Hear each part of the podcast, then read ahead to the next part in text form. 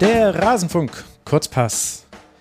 Sechs Spieltage sind in der Frauenbundesliga gespielt. Wir wollen alle Partien analysieren und wir führen ein Interview mit Sharon Beck vom 1. FC Köln. All das jetzt hier in Rasenfunk Kurzpass 237. Hallo und herzlich willkommen, liebe Hörerinnen und Hörer. Es ist mal wieder soweit. Wir blicken auf die Frauenbundesliga. Heute haben wir eine richtig schöne Sendung für euch mit einem Interview mit Sharon Beck vom 1. FC Köln. Das hört ihr am Ende dieser Sendung. Mit Kapitelmarken könntet ihr da hinspringen. Aber dann würdet ihr etwas verpassen, nämlich unsere Besprechung der sechs Spiele dieses Spieltags. Und wer ist wir in diesem Fall? Zum einen Jule von Lottes Erbinnen und Früff, die Ed Bio-Schokolade. Hallo Jule, schön, dass du mal wieder hier bist. Hallo Max, danke für die Einladung.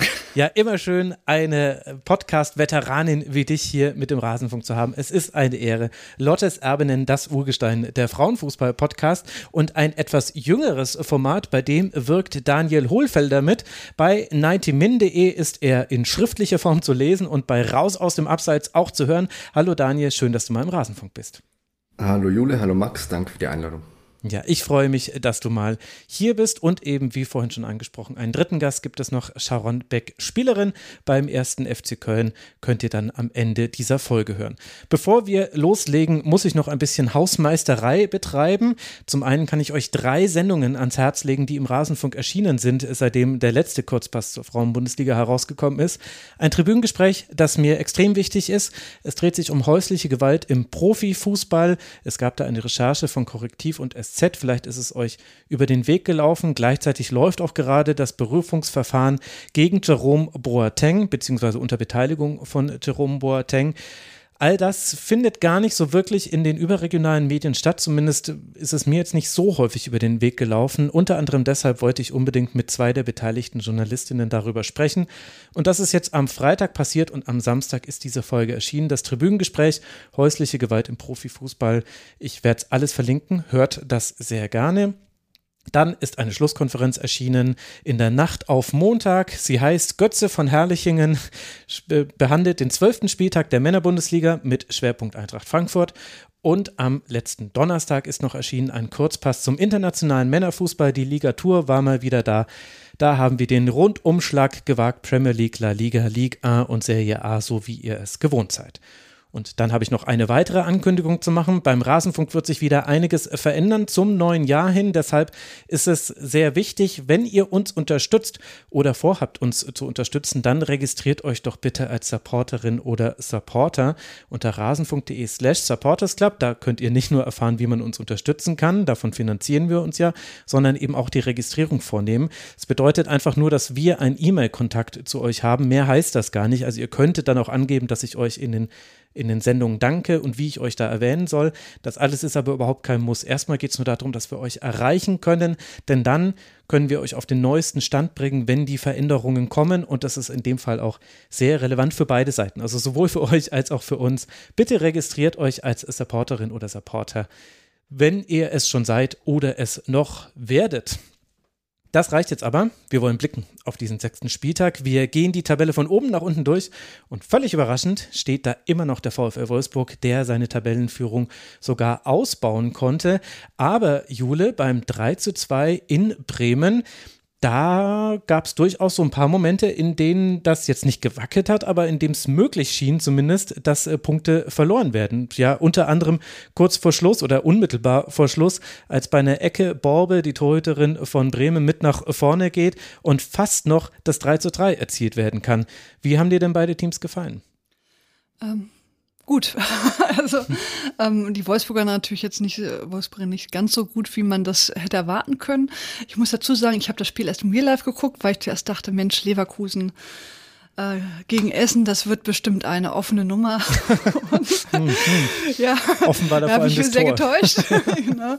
Äh, also ähm, genau, also war es ja da tatsächlich nicht. Ähm, also erstmal, ich fange mit den Bremerinnen an, die haben mir sehr gut gefallen. Die haben wirklich alles reingehauen, was sie so hatten gefühlt irgendwie und haben ähm, viele gute Möglichkeiten gehabt. Ähm, haben ja dann auch zwei Tore gemacht. Das ist für Bremer Verhältnisse ja irgendwie bombastisch. Also ich glaube, das ist das Doppelte mhm. vom vorigen. Ähm, und äh, ja, insgesamt war das, äh, haben sie da wirklich sehr, sehr engagiert gekämpft und hatten ja, wie gesagt, auch nochmal äh, gute Chancen gegen Ende, aber auch zwischendurch immer mal wieder. Das war jetzt nicht so, dass die jetzt nur so ein ähm, Glücksmomentchen hatten.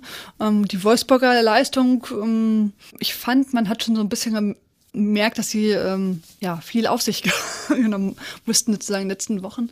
Mhm. Also das äh, müde Beine, ich weiß nicht, ob das so erklären würde, aber so ein bisschen hatte man das Gefühl, dass ähm, das sah jetzt auch nicht schlecht aus. Ähm, und äh, ich finde es eigentlich auch ganz gut, wenn man jetzt nicht jeden Gegner irgendwie 8-0 abschießt. Ähm, aber also so man tat sich doch sehr, sehr schwer, also schon von Anfang an irgendwie so richtig, ähm, da gut reinzukommen. Gut, die Bremerinnen haben halt auch sehr gut gespielt und auch gut verteidigt, fand ich. Aber also das hat man schon ein bisschen frischer äh, gesehen. Demzufolge war zum Beispiel das, äh, ne, das zweite Tor war ja auch ein Kopfball ähm, nach einer Ecke, das war nach einem mhm. Standard. Der, das erste Tor, die dieser ausgespielte Konter von Blomqvist, der auch äh, total schön anzusehen war, fand ich, wie man da sich da, da vorne ja durchgespielt hat. Ähm, also ich fand, es war sehr äh, hübsch anzusehen, aber ich glaube schon, dass man jetzt so die Strapazen der, der auch der Champions League merkt, obwohl die Champions League-Gruppe ja jetzt nicht so irre ähm, anstrengend ist wie jetzt letztes Jahr, sage ich jetzt mal so, aber da muss man natürlich jetzt auch hinfahren, 90 Minuten spielen und ähm, ich finde, das hat man auch damals schon in Prag ein bisschen gemerkt, dass, ähm, dass die schon mal frischer waren.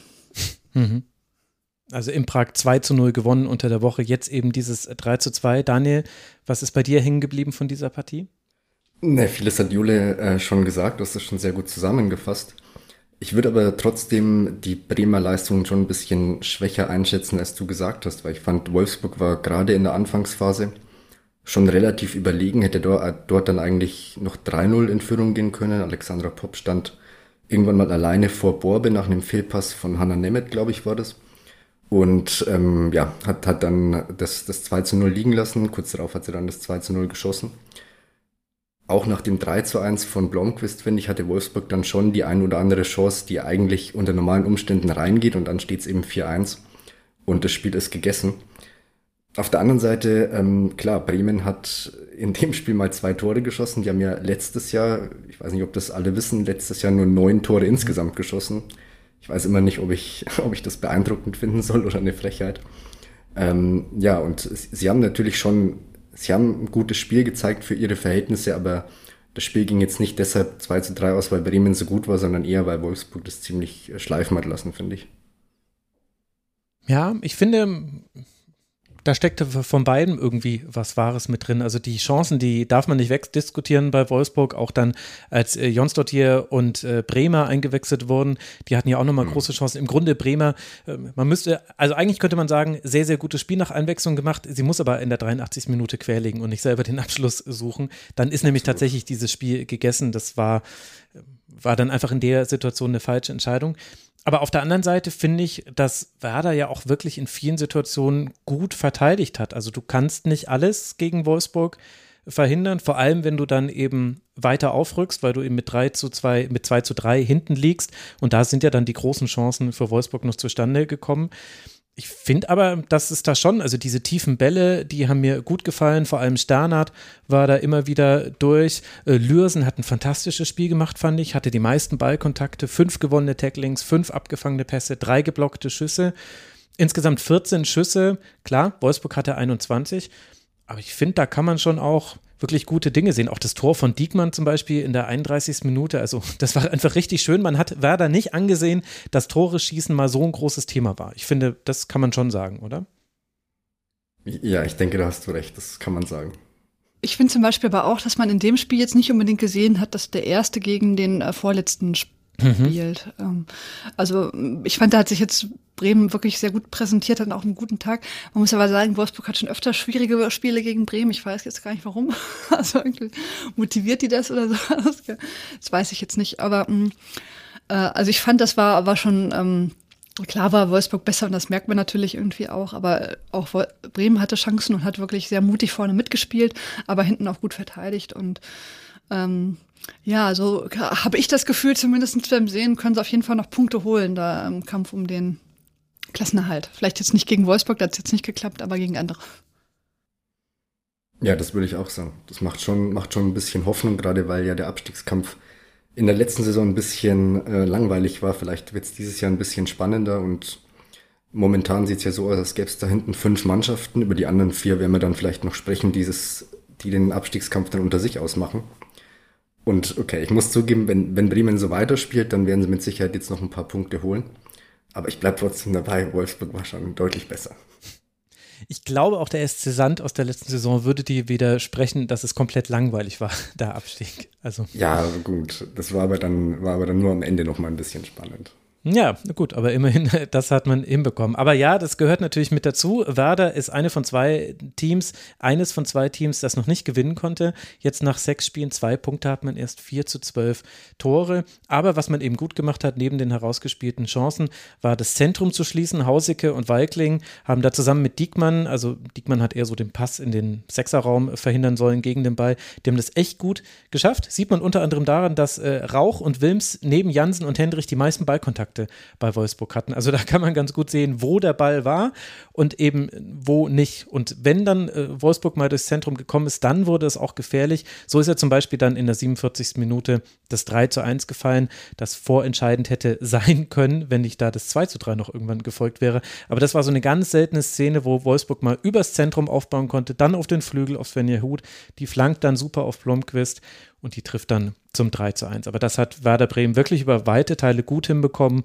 und das ist sicherlich eine gute Nachricht. Ich glaube, über Blomqvist, Jule, sollten wir noch zwei, drei Worte verlieren. Bisher war ja immer Eva Pajor vorne der Star bei Wolfsburg, vor allem in den Bundesligaspielen sehr oft getroffen. Wie hat dir Blomqvist gefallen und generell die Wechsel, die man auch sehen konnte bei Wolfsburg? Ähm, Blomqvist hat mir sehr gut gefallen. Die spielt ja gar nicht immer. Also ich meine, gut, das ist ja auch logisch, dass die Wolfsburgerinnen viel wechseln müssen. Ähm, mir haben jetzt die, die Wechsel auch gefallen. Die waren natürlich jetzt nicht so extrem produktiv, aber man hat schon gemerkt, dass dann nochmal so ein bisschen Energie nach vorne kam. Insgesamt finde ich, ist das ja auch eine sehr glückliche Situation aktuell für Wolfsburg, die ich ob das jetzt einfach mal sie wahrscheinlich auch ein bisschen tragen wird, im Gegensatz zu anderen Konkurrenten, ähm, haben sie ja kaum echte Ausfälle. Also auch die Bank ist ja irgendwie mhm. mit namhaften Menschen bestückt, die ähm, größtenteils Nationalspielerinnen sind. Ähm, und so kann man natürlich dann auch mal gut rotieren. Rebecca Blomkist hat mir hier in der Tat auch wieder sehr gut gefallen, hatte gute Szenen, also nicht nur die beiden Tore, sondern auch insgesamt ähm, ja beachtlich. Aber eigentlich fast der ganze Kader von Wolfsburg. Das ist ja das Problem der anderen. also. Das stimmt allerdings. Und dazu muss man sagen, fantastische Stimmung vor Ort. 2700 Zuschauerinnen an Platz 11, ausverkauftes Stadion. Viele Wolfsburg-Fans auch da. Die Reise ist ja nicht so weit von Wolfsburg nach Bremen. Und die haben ein munteres Spiel gesehen mit elf Paraden von Anneke Borbe. Das muss man auch nochmal hervorheben. Also die hat sicherlich ein gutes Spiel gemacht. Für Werder Bremen geht es jetzt dann weiter bei Meppen. Das ist das nächste Auswärtsspiel. Das äh, hat ja Daniel auch schon ein bisschen angedeutet. Da wird es jetzt dann wichtiger, mal Punkte zu holen. Danach spielt man gegen Essen im DFB-Pokal, allerdings erst nach einer Länderspielpause. Für die Wolfsburgerinnen geht es jetzt dann weiter zu Hause gegen den MSV Duisburg. Das sind die nächsten Partien dieser beiden Teams.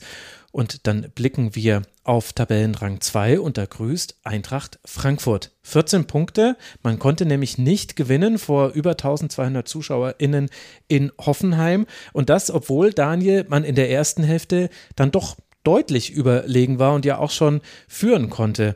Wie hat dir die Leistung der Eintracht gefallen und warum hat es dann nicht gereicht für den Sieg? Also mir hat die Leistung nicht, nicht ganz so gut gefallen. Du hast gerade gesagt, sie waren in der ersten Halbzeit überlegen. Das stimmt natürlich vom Ergebnis. Sie lagen einmal 2-0 in Führung und dann gingen sie mit 3 zu 1 in die Pause. Aber ich finde eigentlich, dass Hoffenheim schon in der ersten Halbzeit die bessere Mannschaft war, die bessere mhm. Spielanlage hatte. Auch, finde ich, sehr gute Chancen hatte. Oder sagen wir mal, gute Chancen hatte. Frankfurt war sehr effektiv, ähm, hatte dann beim, vor allem beim ersten Tor Glück, dass Sarah Linder von Hoffenheim einen individuellen Fehler begangen hat.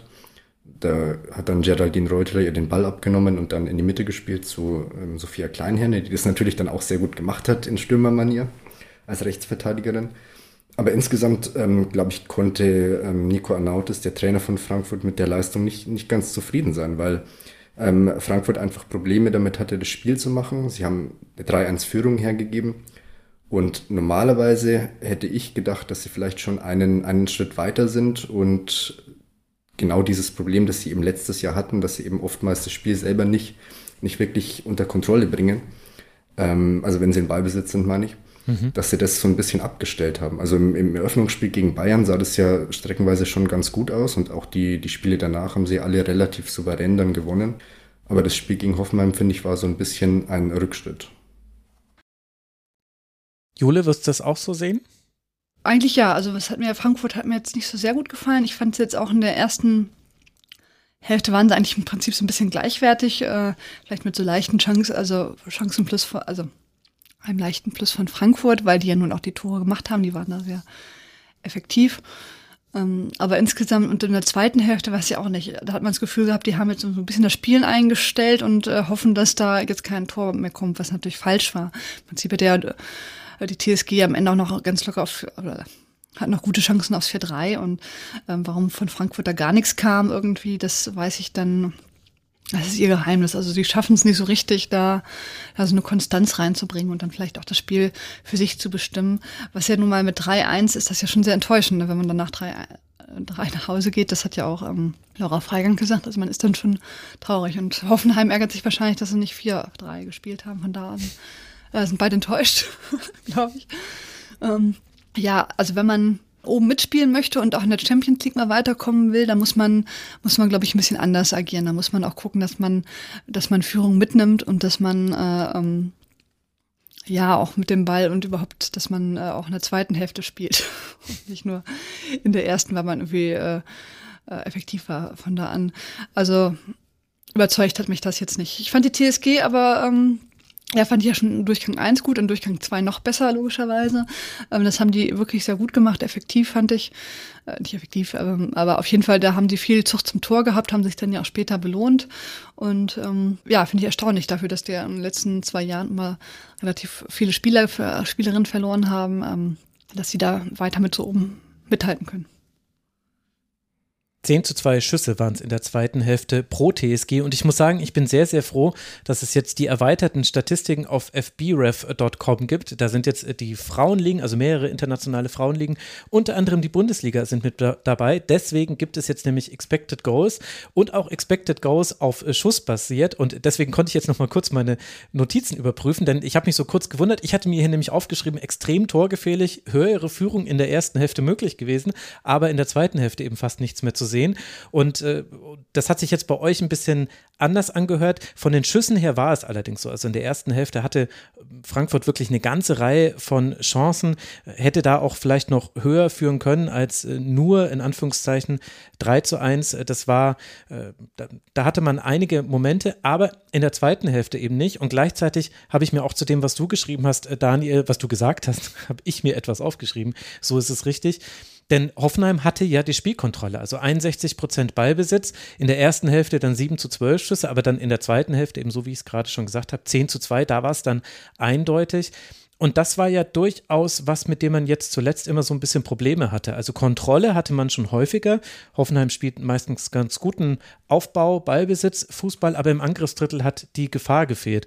Was war denn da deiner Meinung nach in der zweiten Hälfte ja dann vor allem der Schlüssel, dass es jetzt diesmal erfolgreicher war und ja fast sogar zum 4 zu 3 noch geführt hätte mit dieser Riesenchance von Kössler in der 95. Minute?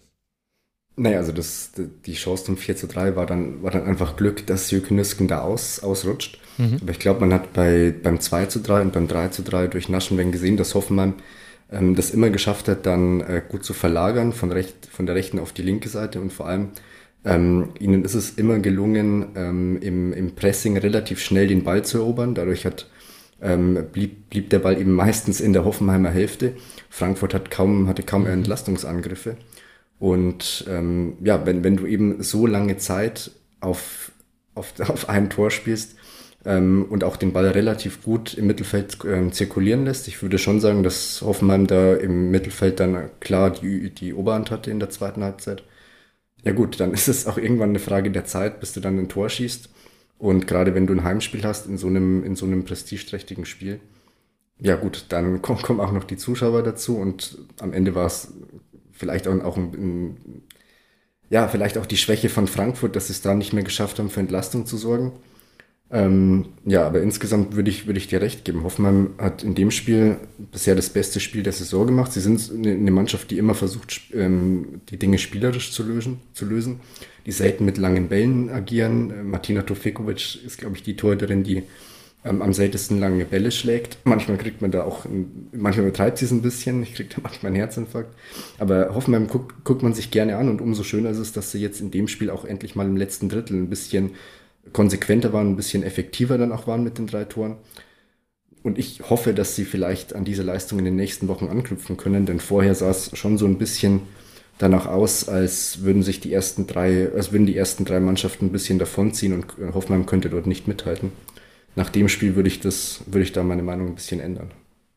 Ich würde noch mal ergänzen, also mit der Effektivität von Frankfurt meinte ich jetzt nicht, dass sie nur drei Chancen hatten, sondern dass sie schon mehrere hatten, aber die äh, Hoffenheimerinnen hatten ja auch in der ersten Hälfte einige Chancen, haben daraus nur ein ja. einziges Tor verwandelt. Von da an, ich fand insgesamt war das schon ein äh, ein sehr bunteres Spiel, ne? Also es war hübsch anzusehen. Also es sagte ja auch die die Tour an, wenn man sechs Tore sieht und ich glaube, die ersten vier waren in den ersten 35 Minuten. Im Gegensatz, wenn man das Spiel davor gesehen hatte, dann war das jetzt nicht so, äh, wo man dann 60 Minuten warten musste. Ähm, war das schon ganz gut und es war wirklich, gab ja wirklich viele Möglichkeiten. Es hat dann nochmal unterstrichen, wie, ja, wie offensiv beide auch spielen. Und ähm, gut, bei den einen hat das dann, oder es hat dann bei beiden geklappt, aber halt ein bisschen anders. Ähm, die Frankfurterinnen hätten da einfach mehr mit rausnehmen müssen. Mhm. Ja, ich würde auch sagen, es war bisher das beste Spiel der Saison insgesamt, wenn man es als neutraler Zuschauer anguckt. Das war einmal was extrem spannend. Der Spielverlauf war für einen Zuschauer ähm, genial. Es war von Anfang an ein ziemlich intensives Spiel, viele Zweikämpfe, schöne Tore. Ähm, also ich, ich, ich habe in der Saison kein, kein Spiel gesehen, das mir insgesamt besser gefallen hat. Hm, ich überlege gerade, die erste Hälfte Freiburg gegen Eintracht Frankfurt war sehr gut, aber die war auch sehr fehlerbehaftet bei vielen hm. Toren. Ja, vielleicht. Vielleicht hast du da tatsächlich recht. Giacolli kam zur zweiten Hälfte, die hat sicherlich auch eine Rolle gespielt bei der Überlegenheit von Hoffenheim. Dann hat Sarah Lindner ein ganz tolles Spiel gemacht, war an sehr, sehr vielen Torschüssen beteiligt, manchmal als Passgeberin vor dem äh, Torschuss und manchmal als Pass vor dem Pass, der dann zum Torschuss führt, hat acht von zehn Zweikämpfen außerhalb gewonnen und hat fast im Alleingang geschafft, auch jemanden wie Laura Freigang ziemlich aus dem Spiel zu nehmen. Die hat 0 von 12 Zweikämpfen gewonnen. Also das ist genau die gegenteilige äh, Bilanz und zeigt dann vielleicht auch, warum Eintracht Frankfurt es dann nicht geschafft hat, aus der Passivität der zweiten Hälfte nochmal so rauszukommen. Denn eigentlich ist man ja im Umschaltspiel ganz gut und in der ersten Hälfte hat man das auch gesehen, aber in der zweiten Hälfte hat das einfach viel zu selten geklappt. Man hat sehr oft die Bälle dann gleich wieder, du hast es ja schon vorhin angesprochen, Daniel, im Gegenpressing von Hoffenheim gleich wieder verloren. Die Kontrolle war auch deshalb bei Hoffenheim über weite Teile. Am Ende war dann Sjöke Nüsken diejenige, die mit Memeti von Hoffenheim die meisten Dribblings hat, hatte. Das zeigt dann auch schon, wer dann da irgendwie mal versucht hat, den Ball nach vorne zu treiben. Also, das war ein interessantes Spiel und am Ende ein 3 zu 3, das für Eintracht Frankfurt bedeutet, dass man weiter ungeschlagen ist. Das gehört ja auch mit dazu. Vier Punkte Rückstand auf den ersten Tabellenplatz hat, zwei Punkte Vorsprung auf den ersten Platz, der nicht die Champions League-Qualifikation bedeutet. Und für Hoffenheim bedeutet es, dass man oben dran bleiben kann. Zehn Punkte hat die TSG jetzt, zehn Punkte bedeutet, dass man drei Punkte Rückstand auf die Champions League-Ränge hat. Also da hat man es geschafft, diese Saison, die ja wirklich nicht gut begonnen hat, mit zwei Niederlagen jetzt zu drehen. Ich denke, da sind die Hoffenheimerinnen zufrieden damit. Haben jetzt dann zwei Spiele gegen Leverkusen unterbrochen, noch, ähm, also zu Hause zum einen in der Liga und dann im DFB-Pokal. Für Eintracht Frankfurt geht es jetzt dann zu Hause gegen den ersten FC Köln ran und dann zu Raber Leipzig im DFB-Pokal. Das sind die nächsten beiden Partien dieser beiden. Und damit sind wir angekommen bei Tabellenplatz 3. Auf dem liegt der FC Bayern nach einem 3 zu 1 vor wieder mal 2500 ZuschauerInnen am Campus, also wieder ausverkauftes Haus, denn mehr zugelassen sind nicht, obwohl es noch mehr Plätze gibt. Mit 3 zu 1 kann man gewinnen, aber das hat eine ganze Weile gedauert, Daniel, bis man da Tore sehen könnte. In der 71. Minute erst trifft Clara Bühl, dann macht Lea Schüller in der 75. Minute die vermeintliche Vorentscheidung, aber Maxuti sieht es anders von Meppen und äh, haut da einfach aus der Distanz über Groß hinweg zum Anschlusstreffer in der 77. Minute den Ball ins Tor. Erst Franziska Kett kann dann in der 82. Minute aber so wirklich den Deckel drauf machen und dann kam auch nichts mehr von Meppen und es war am Ende eben ein 3 zu 1 für den FC Bayern. Was sagt das denn über beide Teams aus, dieser Spielverlauf? Naja, ich würde sagen, über Bayern sagt der Spielverlauf aus, dass äh, Alexander Strauß noch weit, relativ weit von dem entfernt ist, was er eigentlich implementieren will in München. Er hat nach dem Spiel die Mannschaft gelobt für eine gute Mentalität, hat aber auch darauf hingewiesen, dass sie gerade im letzten Drittel mehr Lösungen finden müssen.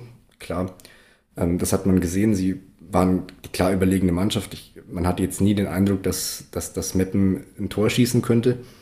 Aber die ganz großen Chancen haben Bayern dann doch gefehlt. Gerade in der ersten Halbzeit haben die großen Chancen gefehlt. Da kam man auf beiden Außenbahnen einige Male doch ganz gut durch, aber der, der letzte Pass hat dann gefehlt. In der zweiten Halbzeit hatte Lea Schüller die, diese Riesenchance, als sie frei vom leeren Tor den, den Ball nicht mehr richtig drücken konnte und der Kopfball dann übers Tor ging.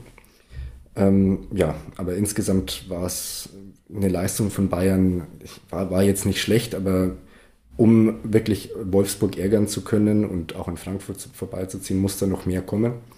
Ähm, andererseits, Meppen hat es wie in den letzten beiden Spielen und ich finde auch wie schon zu Saisonbeginn defensiv sehr gut gemacht. Die standen sehr kompakt, ähm, haben, haben eben das gemacht, was man, ja, was man als Meppen gegen Bayern machen kann. Um da dann auch Punkte zu holen, hätte man natürlich vorne noch deutlich mehr Akzente setzen müssen, ein paar Konter setzen müssen. Da ging eigentlich gar nichts nach vorne. Und das 2 zu 1 durch Christina Maxuti war jetzt ja auch kein, kein, keine Ballstaffette, kein rausgespielter Angriff, sondern ein zwar hervorragender Distanzschuss, aber eben einfach ein, Distanzschuss. Mhm. Ähm, ja, aber trotzdem stand dann in der 77. 2-1. Und wenn man eben so lange gegen, gegen Bayern oder gegen andere Spitzenmannschaften das Ergebnis knapp hält, dann kann es eben am Ende doch passieren, dass man dann vielleicht einen Punkt mitnimmt. Und wenn, wenn ähm, Laura Sieger im Tor dann diesen Fehler nicht gemacht hätte beim 3 zu 1 von Franziska Kett, dann kann ich mir durchaus vorstellen, dass Meppen vielleicht mit einem Standard in der, in der Schlussphase nochmal die Überraschung geschafft hätte. Tja, und das äh, trotz so deutlicher Überlegenheit, Jule. Am Ende 23 zu 2 Schüsse für den FC Bayern. Man hatte 71 Prozent Ballbesitz und eine 62-prozentige Zweikampfquote zeigt sehr schön, dass Statistiken nicht alles sind und der Spielverlauf dann vielleicht auch knapper sein kann. Wie würdest du dir das erklären, dass sich die Bayern gegen die Mappenerinnen so schwer getan haben? Ja, erstmal muss ich äh, zugeben, ich habe das jetzt nur in den Highlights gesehen, äh, aber ich habe das mit Wohlwollen zur Kenntnis genommen, dass sie so lange äh, kein Tor geschossen haben. ja, man merkt schon, wie mein, Her wo mein Herz schlägt. Ähm, ja, ich glaube, die Bayern haben ein, ähm, also einmal glaube ich, dass Meppen äh, das gut macht mit dem Verteidigen. Die sind da sehr darauf ausgerichtet. Ähm, das hat man schon in anderen Spielen gesehen, dass sie das gut können. Und ähm, hier haben sie das halt sehr, sehr stark mit Sicherheit gemacht. Oder habe ich zumindest gelesen. Mm, und ich glaube, die Bayern haben natürlich jetzt äh, haben jetzt diese Doppelbelastung und zusätzlich noch diese ganzen Verletzten, die jetzt nicht mit Sicherheit nicht großartig helfen, behaupte ich jetzt einfach mal. Ich, ähm, ich meine, mhm. gegen Benfica Lissabon hat man sich jetzt ja nun auch, ähm, hat man zwar gewonnen, aber jetzt kann man auch nicht sagen, dass man da ähm, es war schon ein bisschen glücklich, fand ich. Und, ja, also kurz ähm, für diejenigen, die es nicht äh, mitbekommen haben, Benfica führt schon 2 zu 0, dann kommt Bayern auf 2 zu 1 ran. Stanway kann ausgleichen, kurz vor Schluss. Dann gibt es einen Strafstoß für Benfica, den hält Maler groß und in der 97. oder 98. Minute, auf jeden Fall sehr, sehr spät, macht dann Stanway das 3 zu 2. Also wer sich die Highlights nochmal anguckt, da war, das war auf jeden Fall interessant und auch die Highlights haben eine gewisse Dramaturgie. Aber das ist natürlich, selbst wenn man feldüberlegen ist, ein glücklicher Spielverlauf für Bayern. Wobei ich jetzt sagen würde, das war sogar das spannendste, Spiel, was ich jetzt diese Saison gesehen habe. also bisher. Das war jetzt ja, Wolfsburg war ja so ein bisschen dröge. Mhm. Ähm, genau, aber ähm, gut, das ist natürlich ein sehr intensives Spiel gewesen ähm, äh, und ähm, und dann hat man diese ganzen Verletzten, also man, ich glaube persönlich, ich meine, Franziska Kett macht das gut, aber ich glaube persönlich, jetzt äh, mag man mich korrigieren, aber ich glaube nicht, dass die jetzt wirklich äh, in der Startelf stehen würde, wenn, wenn da nicht die ganzen Verletzten wären. Und ähm, das ist, glaube ich, könnte jetzt so ein bisschen deren Problem sein. Die sind müde, die, die haben kaum Leute zum Rotieren, ähm, die müssen jetzt, wie gesagt, schon auf ihre Zweitmannschaft zurückgreifen, ähm, damit da ein bisschen äh, ja, das Personal aufgefüllt wird. Und das ist natürlich, ähm, glaube ich, jetzt nicht so der das, was sich Bayern München da vorstellt. Denn der neue Trainer, der ja gerne sein, seine Idee umsetzen würde, aber es natürlich schwierig ist, wenn äh, eine seiner Säulen, da die ähm, Flügelspielerinnen ähm, äh, ausfallen, das ähm, bedingt zueinander. Ich glaube, das ist dann schwierig, das, da so richtig reinzukommen und dann so eine 8-0-Gala vorzulegen, wie man das erwartet hätte, hätte ich jetzt was gesagt, so beim auf dem Papier. Ähm, ist jetzt spannend für die Liga, ne? Also ähm, Bayern München, ich würde jetzt behaupten, wenn sich da nicht gravierend was tut, hat jetzt vielleicht den zweiten Platz auch nicht so 100% safe, wie jetzt die letzten Jahre auf jeden Fall. Ähm, von da tut's der Liga mit Sicherheit jetzt nicht ganz schlecht. Ähm, aber ja, das ist, glaube ich, eine schwierige Situation da im Verein, wenn so viele Leute ausfallen. Mhm. Ich meine, man sieht mal junge Spielerinnen wie eben eine Franziska Kett, wie eine Julia Landenberger, die dann auch kurz vor Schluss noch ein paar Spielminuten bekommen hat. Und gleichzeitig hat man aber auch gesehen, Daniel, also als dann äh, Clara Bühl und Lea Schüller eingewechselt wurden zur zweiten Hälfte, äh, zusammen noch mit Jana Kappes, die für Kumagai kam, da war dann schon nochmal eine andere Konsequenz im Spiel nach vorne mit drin und vielleicht dann auch die individuelle Klasse, die halt dann doch den Unterschied macht. Bühl macht dann das 1 zu 0, Schüller das 2 zu 0 und, und das ist, da konnte dann der FC Bayern dann doch noch auf seine individuelle Stärke sich verlassen an dem Punkt. Auf jeden Fall. Individuelle Klasse ist, glaube ich, auch das Stichwort, wenn es dann um die, den Meisterschaftskampf gegen Wolfsburg geht. Ähm, also unabhängig davon, dass Bayern jetzt natürlich mit, ähm, mit Hannah Glass, mit, ähm, mit Julia Gwynn und mit, ähm, jetzt fällt mir der Name nicht ein, mit Sidney Lohmann, äh, drei Stammspielerinnen verletzt hat und zwar langfristig verletzt hat. Also zumindest Gwynn und, und Glass fallen ja langfristig aus. Insgesamt finde ich nicht, dass der, dass der Kader von der individuellen Qualität mit dem Wolfsburger Kader mithalten kann. Ähm, gerade auf den Außenbahnen, also auf den offensiven Außenbahnen, Bayern hat jetzt gegen, gegen Meppen wieder im 3-5-2 gespielt. Da waren dann Rall und, und Cat quasi die Schienenspielerinnen außen. Ähm, aber wenn sie im 4-2-3-1 spielen, da fehlt dann, finde ich, aus meiner Sicht die, die Qualität auf den Flügeln. Man hat mit Clara Bühl eine Spielerin, die auf jeden Fall internationale Klasse verkörpert, die jetzt zu Saisonbeginn auch nicht in guter Form war. Aber ansonsten, ja, ansonsten finde ich, fehlen da auch einfach die Alternativen. Ähm, Emeline Laurent ist extrem schnell, die hat es auch nicht schlecht gemacht gegen Meppen. Aber wenn wir das jetzt vergleichen mit, mit der Offensive von Wolfsburg, dann ist Bayern da schon noch eine Klasse Schwäche. Hm. Und es kann eben noch nicht aufgefangen werden durch das System und die Spielanlage. Also man merkt zum Beispiel auch eindeutig, dass Lina Magul gefehlt hat. Die ist so eine ganz wichtige Spielerin, mhm. wenn es darum geht, Seiten zu überlagen, laden und dann eben von da aus dann Chancen zu kreieren. Das war, hat komplett anders ausgesehen, wie einfach der FC Bayern in seiner Anlage gespielt hat jetzt gegen Meppen. Sehr viele Flanken, 29 Flanken, fünf davon sind nur angekommen, was aber auch daran lag, dass dann eben die Innenverteidigerin, also Schulte und Weiß, äh, mit wenigen Ausnahmen wirklich ein sehr, sehr gutes Spiel bei Meppen gemacht haben, hatten auch sehr gute Zweikampfquoten. Weiß eine 80-prozentige Zweikampfquote, Bartmann, die Außenverteidigerin, eine 70-prozentige Zweikampfquote bei zehn Duellen, die sie hatte. Also da hat auch wirklich Meppen sehr, sehr gut dagegen gehalten und, und beim FC Bayern wurde dadurch relativ schonungslos offengelegt, dass dann eben die Mittel noch fehlen, weil eben systemisch man noch nicht überlegen ist und sich eben in gute Schusssituationen bringt, sondern dann hast du eben Flanke, Flanke, Flanke, äh, Distancho Stanway, Distancho Stanway, äh, Distancho vielleicht auch mal Dallmann, die hat auch mal aus der, aus der Entfernung abgezogen und das ist alles nicht ungefährlich, weil es ist der FC Bayern und Meppen musste da alles tun, um da dagegen zu halten, aber da fehlen eben noch so ein paar äh, Dinge in taktischer Natur, glaube ich, die, die das leichter aushaltbar machen, dass man halt wirklich rotieren musste in der Offensive. Ja, auf jeden Fall. Also man, das war so ein bisschen so ein Spiel, das ans, ans letzte Jahr erinnert hat. Ähm, man hat eben oft den Weg über die Flügel gesucht und das war ja einer der großen Kritikpunkte, die man an, an Jens Scheuer hatte, dass zu wenig Dominanz über die Zentrale äh, auf dem Platz ist. Und eigentlich ist das ja eines der Ziele von Strauß, dass er eben über die Zentrale, übers Zentrum ähm, mehr Dominanz ins Spiel bringt. Aber ja, bisher hat das noch nicht so gut geklappt, hat auch mit Verletzungen zu tun. Also Dina Magul war ja auch lange, lange verletzt und hat so richtig ihre Rolle noch nicht gefunden. Sie war ja unter, unter Scheuer eher ähm, ein bisschen defensiver unterwegs, ist jetzt unter Strauß eine Position nach vorne gerutscht, so wie in der Nationalmannschaft. Aber wie du sagst, also das ist, ähm, hat alles noch nicht so wirklich Hand und Fuß. Und ähm, ja, bin mal gespannt, ob das, ob das in Zukunft besser wird oder ob man ja, ob man da am Ende, wie Jule gesagt hat, vielleicht sogar dann um den zweiten Platz zittern muss. Mhm. Also es kommt jetzt auf jeden Fall ein Auswärtsspiel für den FC Bayern. Das könnte sehr, sehr interessant werden. Man reist nach Freiburg. Freiburg gerade einen Punkt hinter dem Bayern mit zwölf Punkten. Die Bayern erst drei Gegentore, 15 zu drei Tore, 13 Punkte. Das könnte hochinteressant werden. Ich glaube, da können sich alle neutralen Beobachterinnen und Beobachter darauf freuen. Für den SV Meppen, der dann bei sechs Punkten äh, verbleibt, damit äh, jetzt für den Moment auf Tabellenplatz neun abrutscht, geht es jetzt dann ins, wie vorhin schon angesprochen, wichtige Heimspiel gegen Werder Bremen, bevor man seinerseits nach Freiburg reist, dann nach der Länderspielpause im DFB-Pokal. Das sind die nächsten beiden Partien dieser beiden Teams. Und warum betone ich den SC Freiburg so? Weil wir jetzt über den SC Freiburg sprechen wollen. Rang 4 hinter den Bayern mit einem beeindruckenden 5 zu 0 in Potsdam vor über 1200 ZuschauerInnen. Es dauert zwar eine ganze Weile, bis die Tore fallen, Jule, aber dann fallen sie schnell und zahlreich und spätestens nach dem Doppelschlag durch Busian und Hoffmann in der 67. und 68.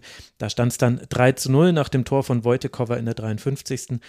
Da war klar, jetzt geht's dahin und es hätte sogar noch höher ausfallen können. Sikai und Steinert machen dann noch zwei weitere Treffer und die Turbine geht hier sehr deutlich unter und versaut sich damit auch äh, so langsam aber sicher die Torbilanz. 3 äh, zu 17 Treffer hat man da aktuell notiert. Nur die SGS Essen, über die wir gleich auch noch sprechen werden, ist da schlechter.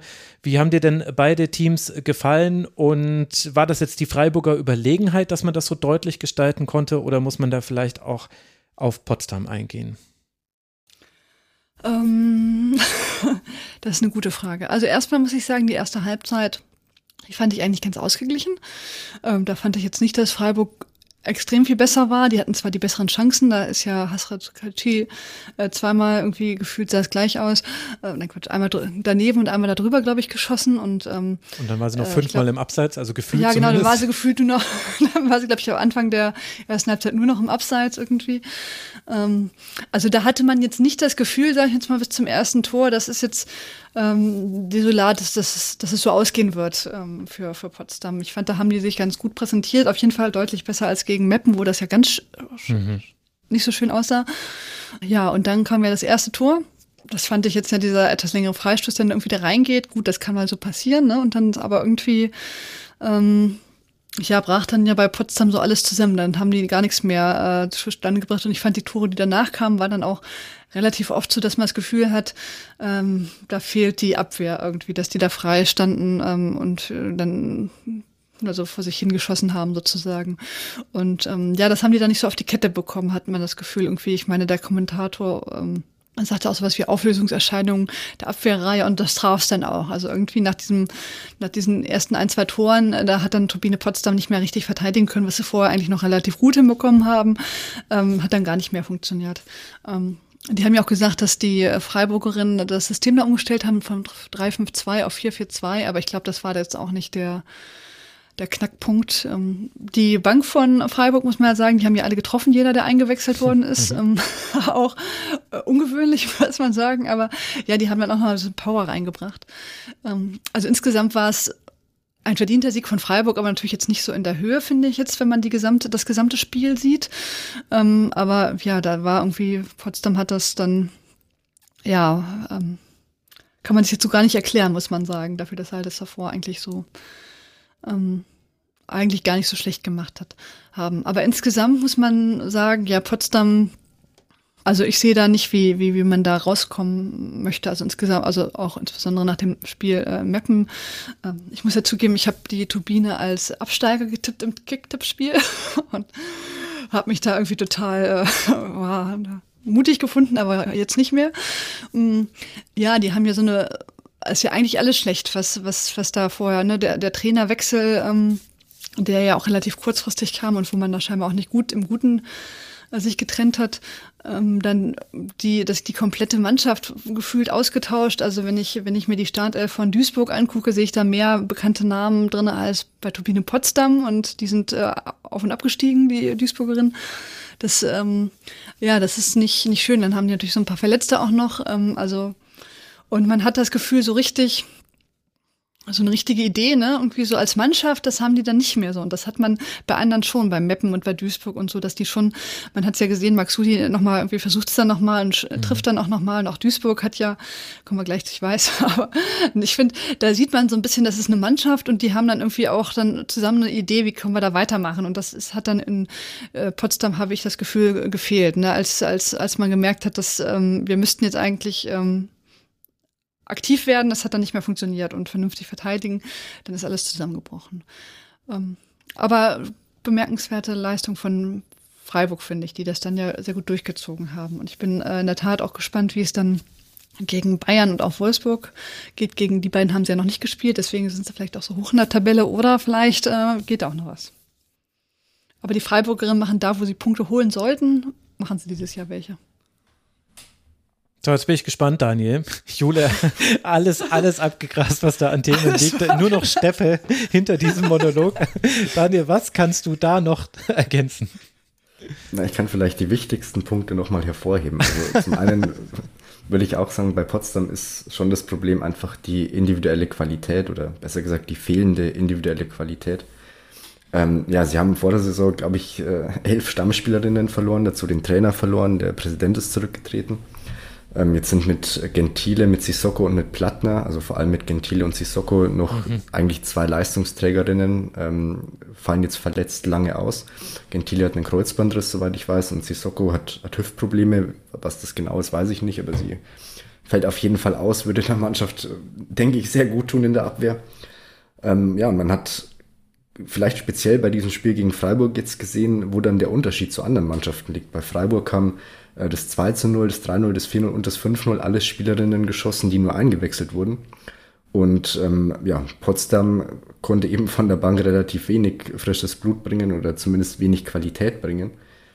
Ja, und ähm, ja, wie, wie, wie Jule schon gesagt hat, also ich, ich wüsste auch nicht, wie das dann, wie das in Zukunft besser werden soll. Sie bräuchten in der Winterpause auf jeden Fall Neuzugänge, ob da das Geld dafür da ist und ob das überhaupt ob, das, ob sich da überhaupt Spielerinnen finden lassen, die dann in der Situation nach Potsdam wechseln, ist dann wieder die andere Frage. Ja, ähm, was man vielleicht bei Freiburg noch sagen kann, Freiburg ist, äh, hat ja, glaube ich, das spektakulärste Torverhältnis in der Liga, 19 zu 12 Tore, also da ist immer was geboten. Ähm, sie haben aber, ich habe mir den Expected Goals Wert mal angeguckt vom vor der Sendung. Sie haben aus dem Spiel heraus nur ähm, neun ähm, erwartete Tore oder neun zu erwartende Tore, haben aber insgesamt 17 Tore aus dem Spiel heraus geschossen. Also wenn wir mal davon ausgehen, dass dieser, dass dieser Wert einigermaßen aussagekräftig ist, dann sind sie sehr effektiv. Ähm, sie haben bisher in jedem Spiel vor dem Potsdam-Spiel ähm, mindestens ein Gegentor bekommen. Sie haben ja sogar im Pokal gegen, gegen Andernach, glaube ich, zwei Tore kassiert. Das war jetzt das erste Spiel zu null. Ähm, ja, und ich glaube, darauf wird es dann auch im nächsten Spiel gegen Bayern oder grundsätzlich ähm, im Laufe der Saison ankommen, dass sie diese defensive Schwächen abstellen und ein bisschen mehr Balance in ihr Spiel bringen, weil nach, nach vorne ähm, sieht das alles sehr gut aus. Ähm, ich bin mal gespannt, wie es nächste Woche läuft. Mhm. Ja, und äh, gleichzeitig, man muss natürlich dazu sagen, Svenja Firmly verletzt sich schon in den ersten Minuten. In der sechsten Minute mhm. kommt dann äh, Giovanna Hoffmann. Also man musste umstellen. Kaikchi hatte äh, irgendwie ein komischen Nachmittag, also stand nicht nur sehr häufig im Abseits, sondern hat auch ihre Chancen vergeben, klare Chancen zum Teil vergeben, hätte schon das 1 zu 0 machen können. Da für sie kam dann Busian, dann wurde es tatsächlich auch besser und die Umstellung, glaube ich, war sehr wichtig. Also diese Flügelzange aus Karl und Kolb, die ist einfach mächtig, die hat einfach sehr viel hm. Zug nach vorne, die ist schwer zu verteidigen. Äh, das hat äh, das hat dann, finde ich, in der zweiten Hälfte sehr gut funktioniert und deutet und, und Sikai ist einfach Wahnsinn. Also wenn die kommt, die bringt immer noch mal was Neues ins Spiel rein. Unglaubliches Talent, die sehe ich richtig gerne spielen. Und bei Potsdamer Seite frage ich mich so ein bisschen, äh, man kann auch positive Dinge aus diesem Spiel mitnehmen. Das hat aber dann leider auch damit zu tun, dass Freiburg seine Chancen nicht verwandelt hat. Also die erste Hälfte war zwar besser, aber auch da hatte der SC klare Chancen, die eben da noch vergeben wurden.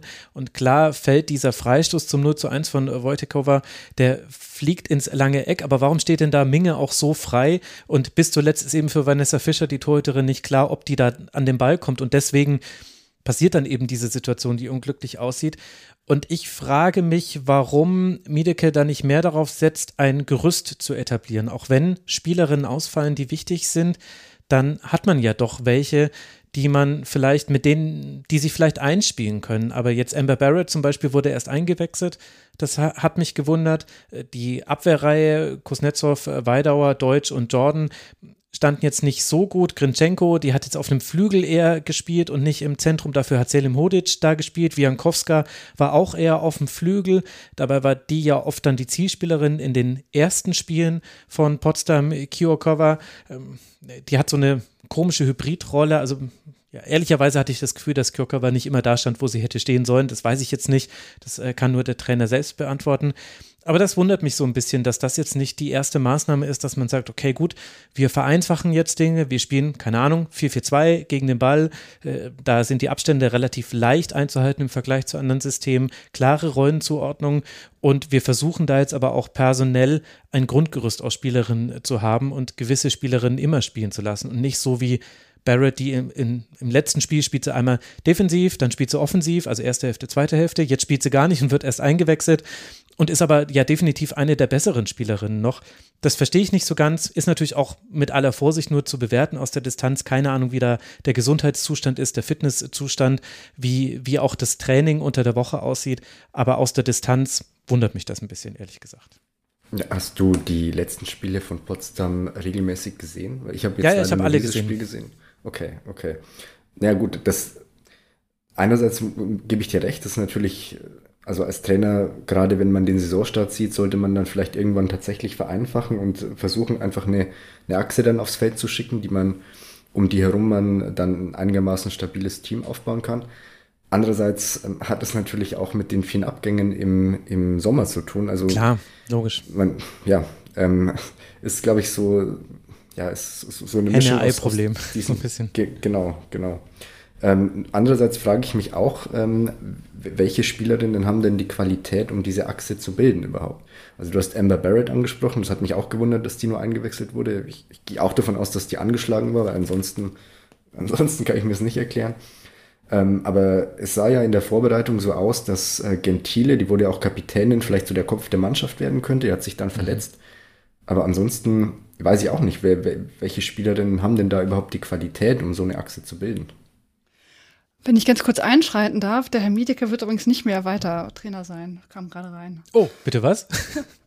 Lese ich jetzt gerade bei. Okay, ja. Also ganz kurz zu Herrn Miedecke. Ich finde den ja immer total sympathisch in den äh, ähm, Interviews, ähm, aber ich habe immer, also man hat jetzt insgesamt nicht das Gefühl, dass, dass das so konstant äh, also hat er vielleicht auch nicht die Leute dafür, ne, das ist äh, vielleicht auch ein weiteres Problem, aber dass er so eine richtige Idee da, da entwickeln kann, wie die äh, vernünftig als Mannschaft das, das lösen und ähm, verteidigen und offensiv äh, machen. Das macht es wahrscheinlich jemand anders demnächst. Also das, ähm, ja, das ist so ein Chaosverein geworden, die Turbine, das ähm, muss man leider so sagen. Das ist ganz trauriges, ähm, traurige Geschichte. Aber ähm, Vielleicht bekommen sie, bekommen sie jemanden, der das irgendwie noch rumreißen kann. Äh, Bernd Schröder oder so. Ähm, aber gut, das ähm, wird spannend. Und wo hast du das jetzt äh, mit der Trainerentlassung gelesen? Ich finde es hier gerade. Ach ja, doch.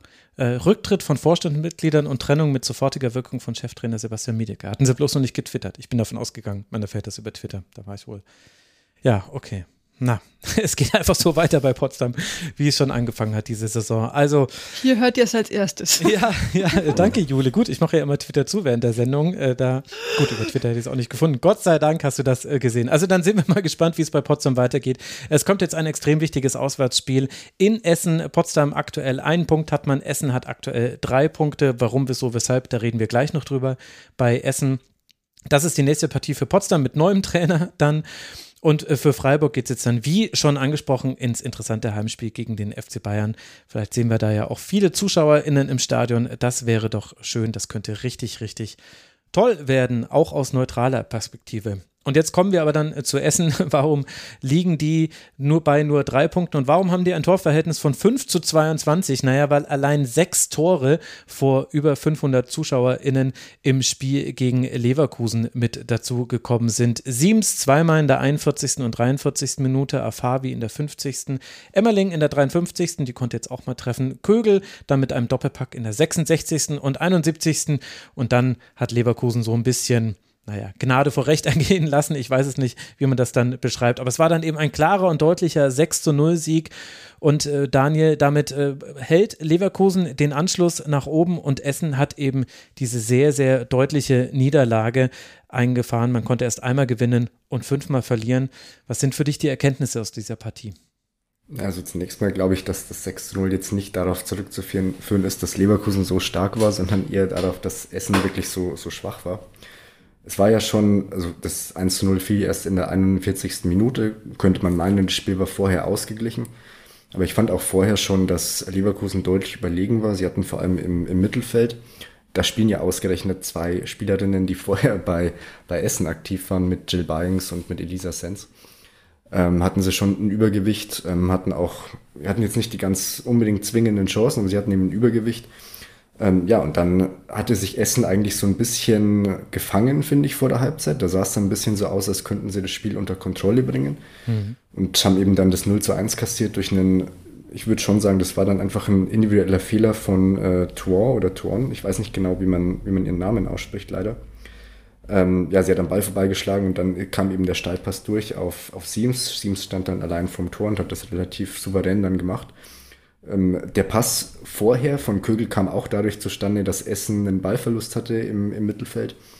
Ähm, also zwei individuelle Fehler und auch das 2-0 nach einer, nach einer Ecke von, von ähm, Essen ist, ist, verstehe ich auch nicht ganz, wie das passieren kann, dass man dann kurz vor der Halbzeit quasi eins gegen vier hinten spielt. Ähm, ja, mhm. und dann, dann liegst du eben zur Halbzeit 2-0 hinten, bist sowieso jetzt keine Mannschaft, die offensiv Feuerwerk, äh, Feuerwerke abbrennt. Und das 3 0 kurz nach der Pause von, von Afawi war dann eben, ja, das war dann, war dann klar, dass das Spiel verloren geht. Und du hast es schon richtig gesagt, wenn Leverkusen dann in den letzten 20 Minuten noch ein bisschen konsequenter gewesen wäre, hätte das auch noch übler ausgehen können für Essen. Ja, und so ist es jetzt eben so, dass die, die einzigen beiden reinen Frauenfußballvereine, also zwei Vereine auch mit einer, mit einer großen Tradition, Essen und Potsdam, ähm, ganz unten stehen. Ja, und es, mir fehlt da so ein bisschen, also bei, bei Potsdam sowieso, jetzt auch mit, mit dem Trainerwechsel schon wieder, ähm, aber auch bei Essen, mir fehlt da so ein bisschen die Fantasie, wie das, ähm, wie das großartig besser werden soll, ehrlich gesagt. Jule, ich meine, du hast es ja genau kommen sehen. Du hast ja extra Leverkusen gegen Essen angemacht, hast ja vorhin gesagt, wo du wusstest, das wird eine klare Nummer. Da sehe ich viele Tore. Wenn ich mich richtig erinnere. Ja, ich hatte gehofft. ich dachte, es wäre eine offene Partie mit äh, Toren auf beiden. Also ja, also, habe mir gedacht, cool, 6-0, das möchte ich sehen. Die Tore sind ja auch auf beiden Seiten gefallen, aber halt verteilt ja. auf die Halbzeiten. Das war halt dann das Ja, ja, auf jeden Fall. Nee. ja, das war gar nicht schön anzugucken, muss ich sagen. Also es war schon sehr traurig.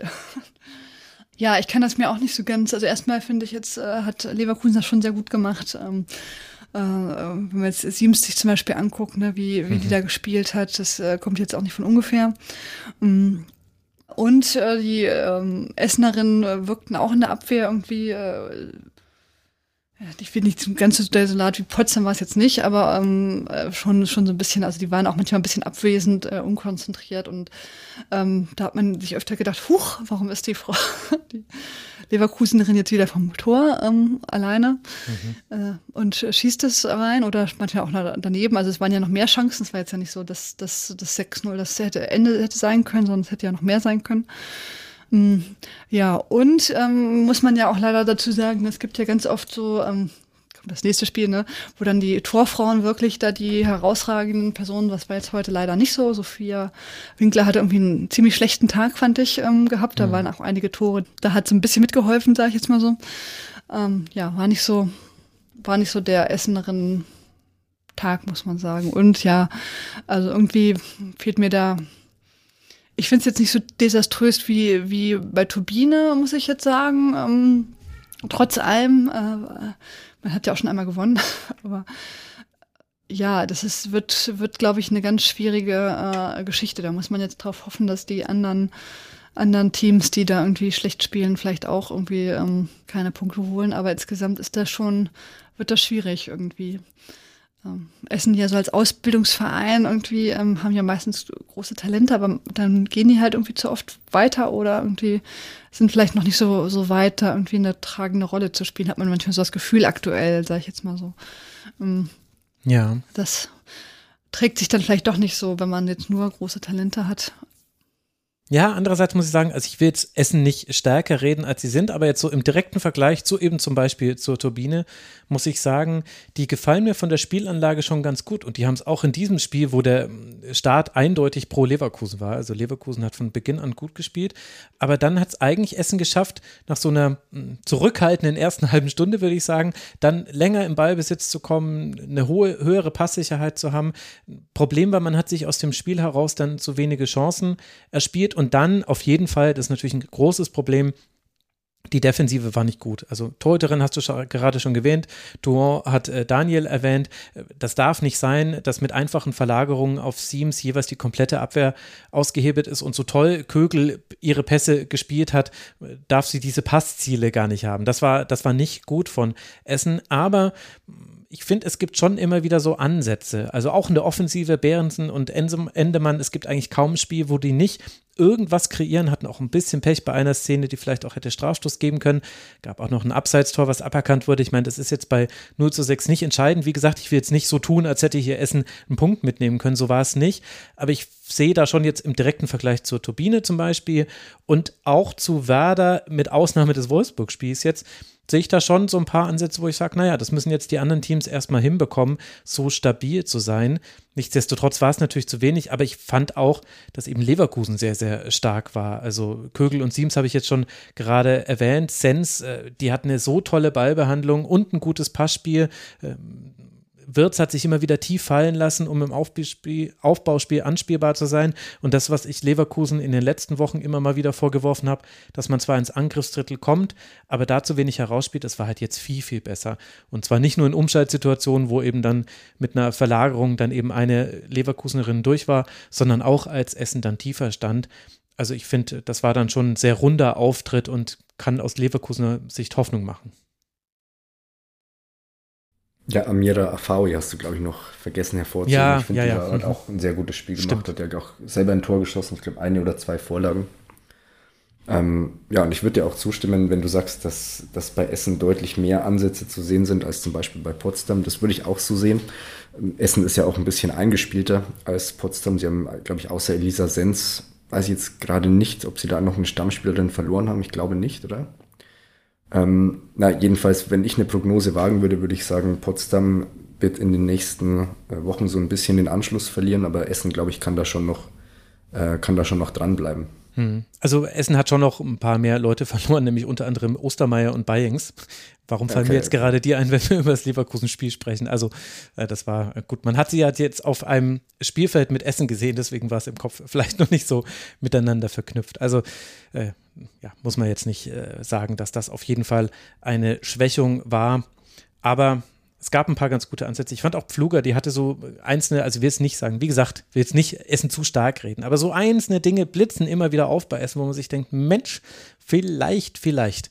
Und dieses vielleicht, vielleicht hatte man ja zumindest von den Ergebnissen her schon mal im Spiel gegen Meppen. Ich fand auch das Spiel gegen Hoffenheim war nicht schlecht. Da gab es die große Chance aufs 3 zu 2. Stattdessen bricht man dann in der Schlussphase ein. Da war Hoffenheim klar überlegen, hat dann auch verdient gewonnen. Aber nun ja, es kommt jetzt das Heimspiel gegen Potsdam, Essen drei Punkte und damit einen Punkt vor den Abstiegsrängen. Und Leverkusen wird jetzt dann bei der TSG aus Hoffenheim spielen und zwar gleich doppelt, einmal vor der Länderspielpause und einmal nach der Länderspielpause, einmal in der Bundesliga, einmal im DFB-Pokal. Äh, Leverkusen gegen Hoffenheim, da war schon oft viel los. Das könnte sehr interessant werden, können wir uns drauf freuen. Sind wir mal gespannt, denn die beiden sind ja auch Tabellennachbarn. Leverkusen Platz 6, 9 Punkte, Hoffenheim Platz 5, 10 Punkte. Das wird interessant und eine Partie fehlt uns noch und ein Team fehlt uns damit auch noch, das ebenfalls auch 9 Punkte hat, aber die Chance auf 12 Punkte zu gehen liegen gelassen hat, nämlich der erste FC Köln. Der verliert gegen den MSV Duisburg mit 1 zu 2. Die Tore machen Chin und Hoppius. Puntigam kann mit einem Freistoß noch verkürzen, aber am Ende wird es nichts mit einem Punktgewinn für Köln. Über den äh, Punktverlust, also darüber hat sich äh, Sharon Beck sehr geärgert, wird sie auch gleich im Interview noch erzählen. Äh, Daniel, du hast auch wegen einer gewissen Fanneigung vielleicht eher den Duisburger Blick auf dieses Spiel. Was hat denn in dieser Partie geklappt, dass Duisburg da seinen zweiten Saisonsieg einfangen konnte? Also zunächst mal muss man sagen, dass in der ersten Halbzeit schon ziemlich viel Glück mit dabei war. Da war Köln deutlich besser, hatte auch viele Chancen. Ähm, Ina Mahmutovic hatte einen sehr guten Tag. Gut, beim, beim 2 zu 1 durch Puntigam macht sie dann keine gute Figur, aber in der ersten Halbzeit hat sie, hat sie Duisburg auf jeden Fall im Spiel gehalten. Ja, und ich glaube dann in, in der zweiten Halbzeit äh, war es vor allem dann die, die Physis von Duisburg, die Zweikampfstärke, die den Unterschied gemacht hat. Man hat dann zum richtigen Zeitpunkt die Tore geschossen. Ähm, war vielleicht auch ein bisschen Glück dabei, gerade beim zweiten Tor von Hoppius. Ähm, ja, hätte, hätte sich jetzt, glaube ich, niemand beschweren dürfen, wenn, wenn das als Foul abgepfiffen worden wäre. Ähm, aber trotzdem, die zweite Halbzeit war dann gerade von, von, der, von der Physis her, gerade von der Kompaktheit im Mittelfeld her, vom Kampf her, äh, war, die schon, war die schon gut. Ähm, Köln hat nachgelassen. Dann hat man zum richtigen Zeitpunkt die Tore geschossen und am Ende, glaube ich, klar, Köln muss sich ärgern, aber so vollkommen unverdient würde ich jetzt auch mit der Fanbrille sagen, war, das, war der Sieg dann für Duisburg nicht.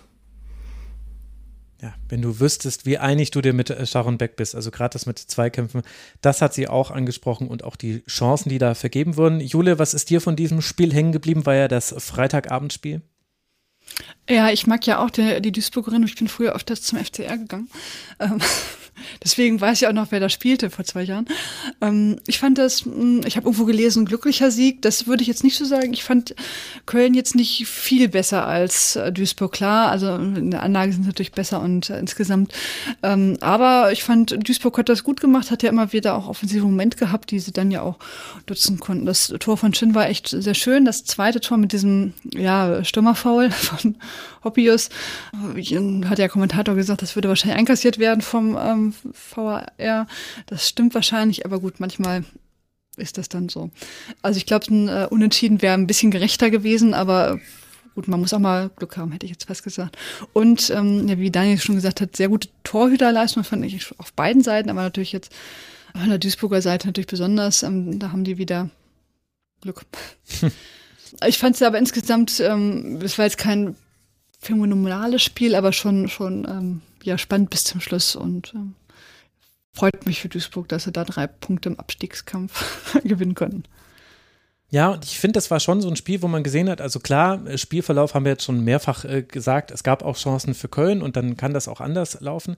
Aber ich finde es schon interessant zu sehen, dass es immer noch Partien gibt in der äh, Frauenbundesliga, in der man schon an, allein an den Zweikämpfen ein bisschen was ablesen kann und das auch eine Rolle spielt. Also Freutel zum Beispiel, die gewinnt einfach 100 Prozent ihrer Zweikämpfe. An der war kein ja. Vorbeikommen. Fürst gewinnt 4 von 4, Halverkamps 5 von 7. Also, und wir wissen ja, wenn es äh, offensiv interessant wird, dann geht es häufig über Halverkamps.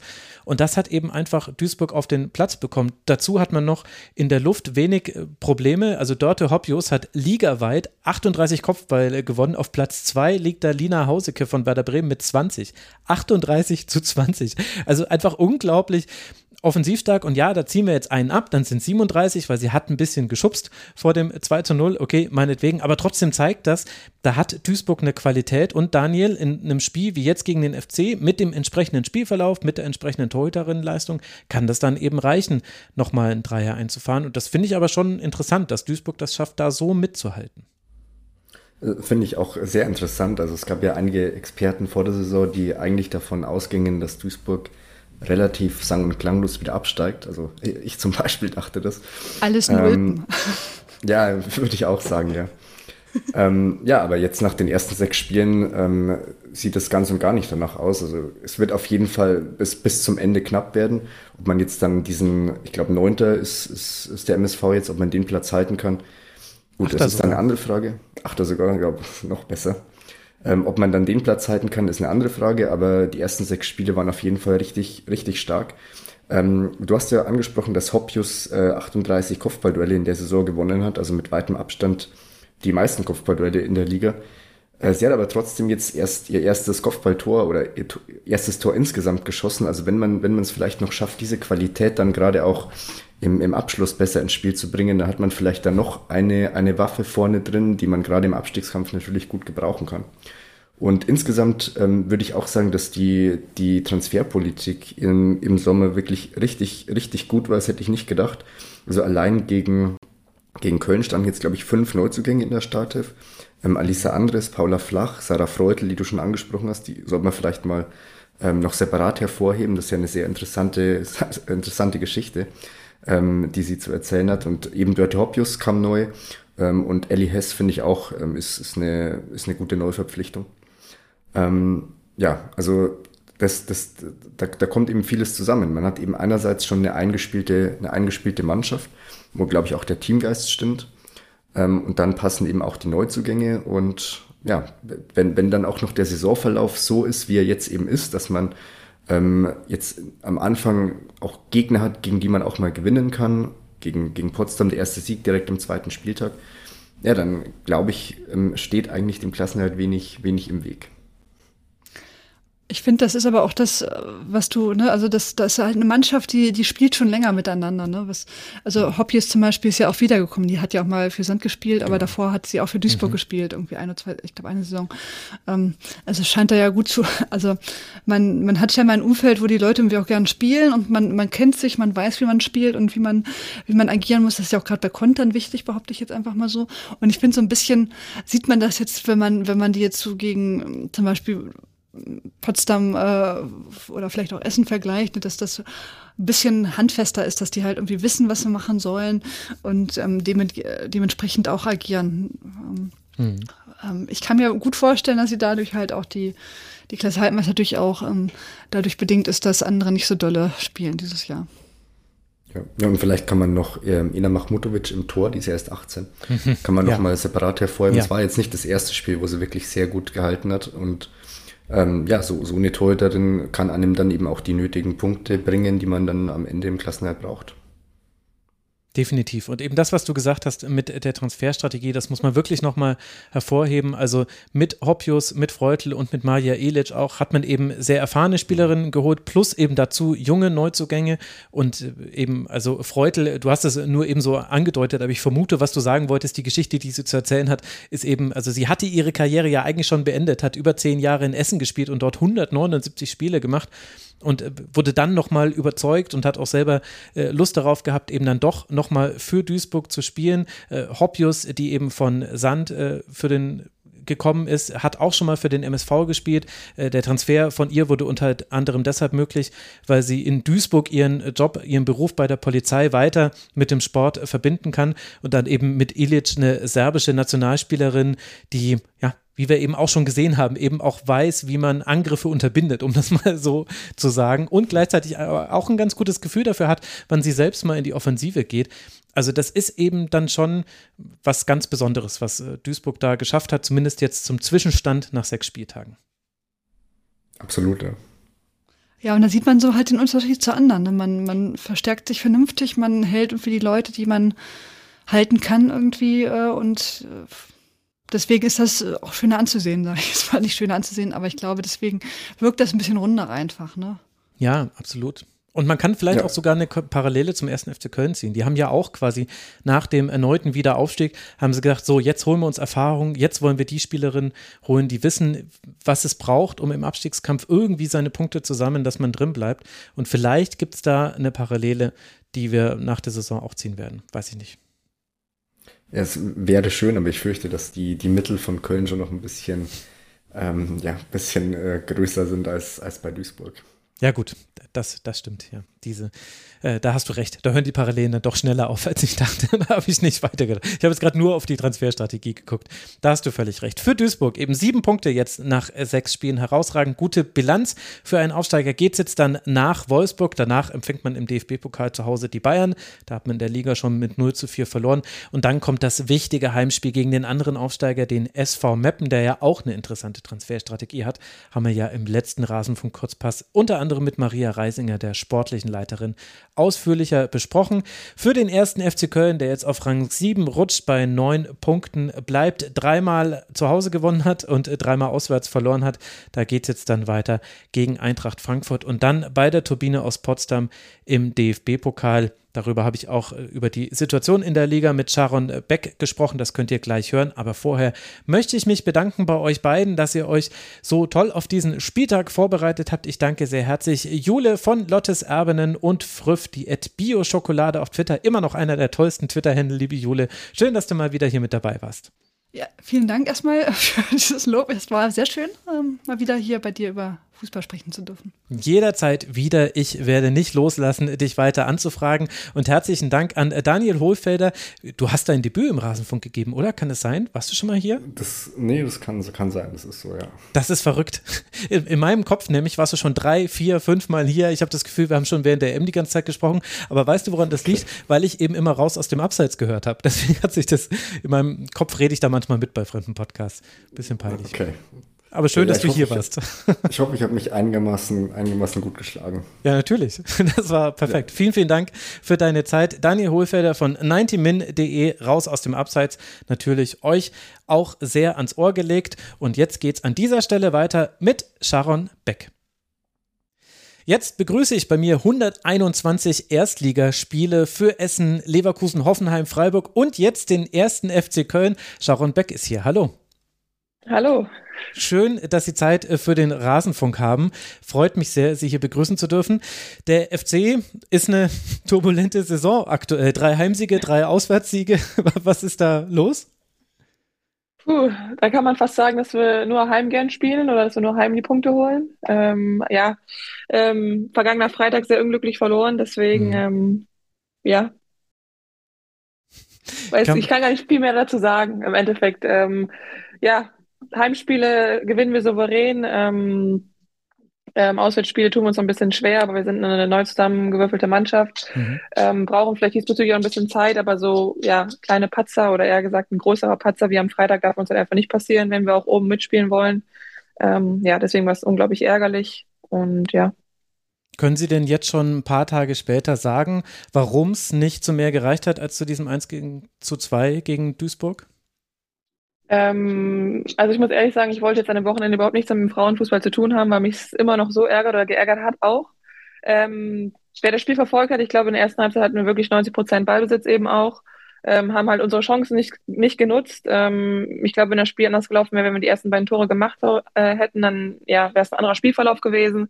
Zweite Halbzeit haben wir uns dann ein bisschen ähm, ja, blenden lassen von der Zweikampfführung von Duisburg sind dann selber nicht mehr in die Zweikämpfe auch gekommen und ja, dementsprechend haben wir das Spiel dann schon irgendwo aus der Hand gegeben und ja, dann sehr unglücklich noch verloren, weil ich glaube, Unentschieden wäre dann noch verdient gewesen in den letzten zehn Minuten, aber ähm, ja, im Endeffekt muss man einfach sagen, wir müssen unsere Chancen nutzen und dürfen solche Punkte nicht liegen lassen. Was heißt denn das Blenden lassen von der Zweikampfführung von Duisburg? Ja, nicht blenden lassen ist vielleicht der falsche Ausdruck, aber ich glaube, wir waren dafür überrascht, dass Duisburg dann ja über so eine Zweikampfhärte auch kommt. Mhm. Ähm, weil spielerisch, muss man ja einfach sagen, ist nicht so viel zustande gekommen ähm, von Seiten von Duisburg, aber die sind halt über ja hundertprozentigen Kampf gekommen und ähm, ja wollten es dann vielleicht von der oder von ein paar Prozenten her ähm, mehr als wir. Ähm, und wir dürfen, wie gesagt, in der Liga, glaube ich, keine Mannschaft unterschätzen, auch keinen Aufsteiger. Und ich glaube, es war für uns ganz lehrreich, dass wir mit jedem Spiel ja, mit einer hundertprozentigen Einstellung einfach ins, ins Spiel gehen und ähm, eben auch diese Zweikämpfe annehmen und ähm, ja, genauso auch dagegenhalten dann.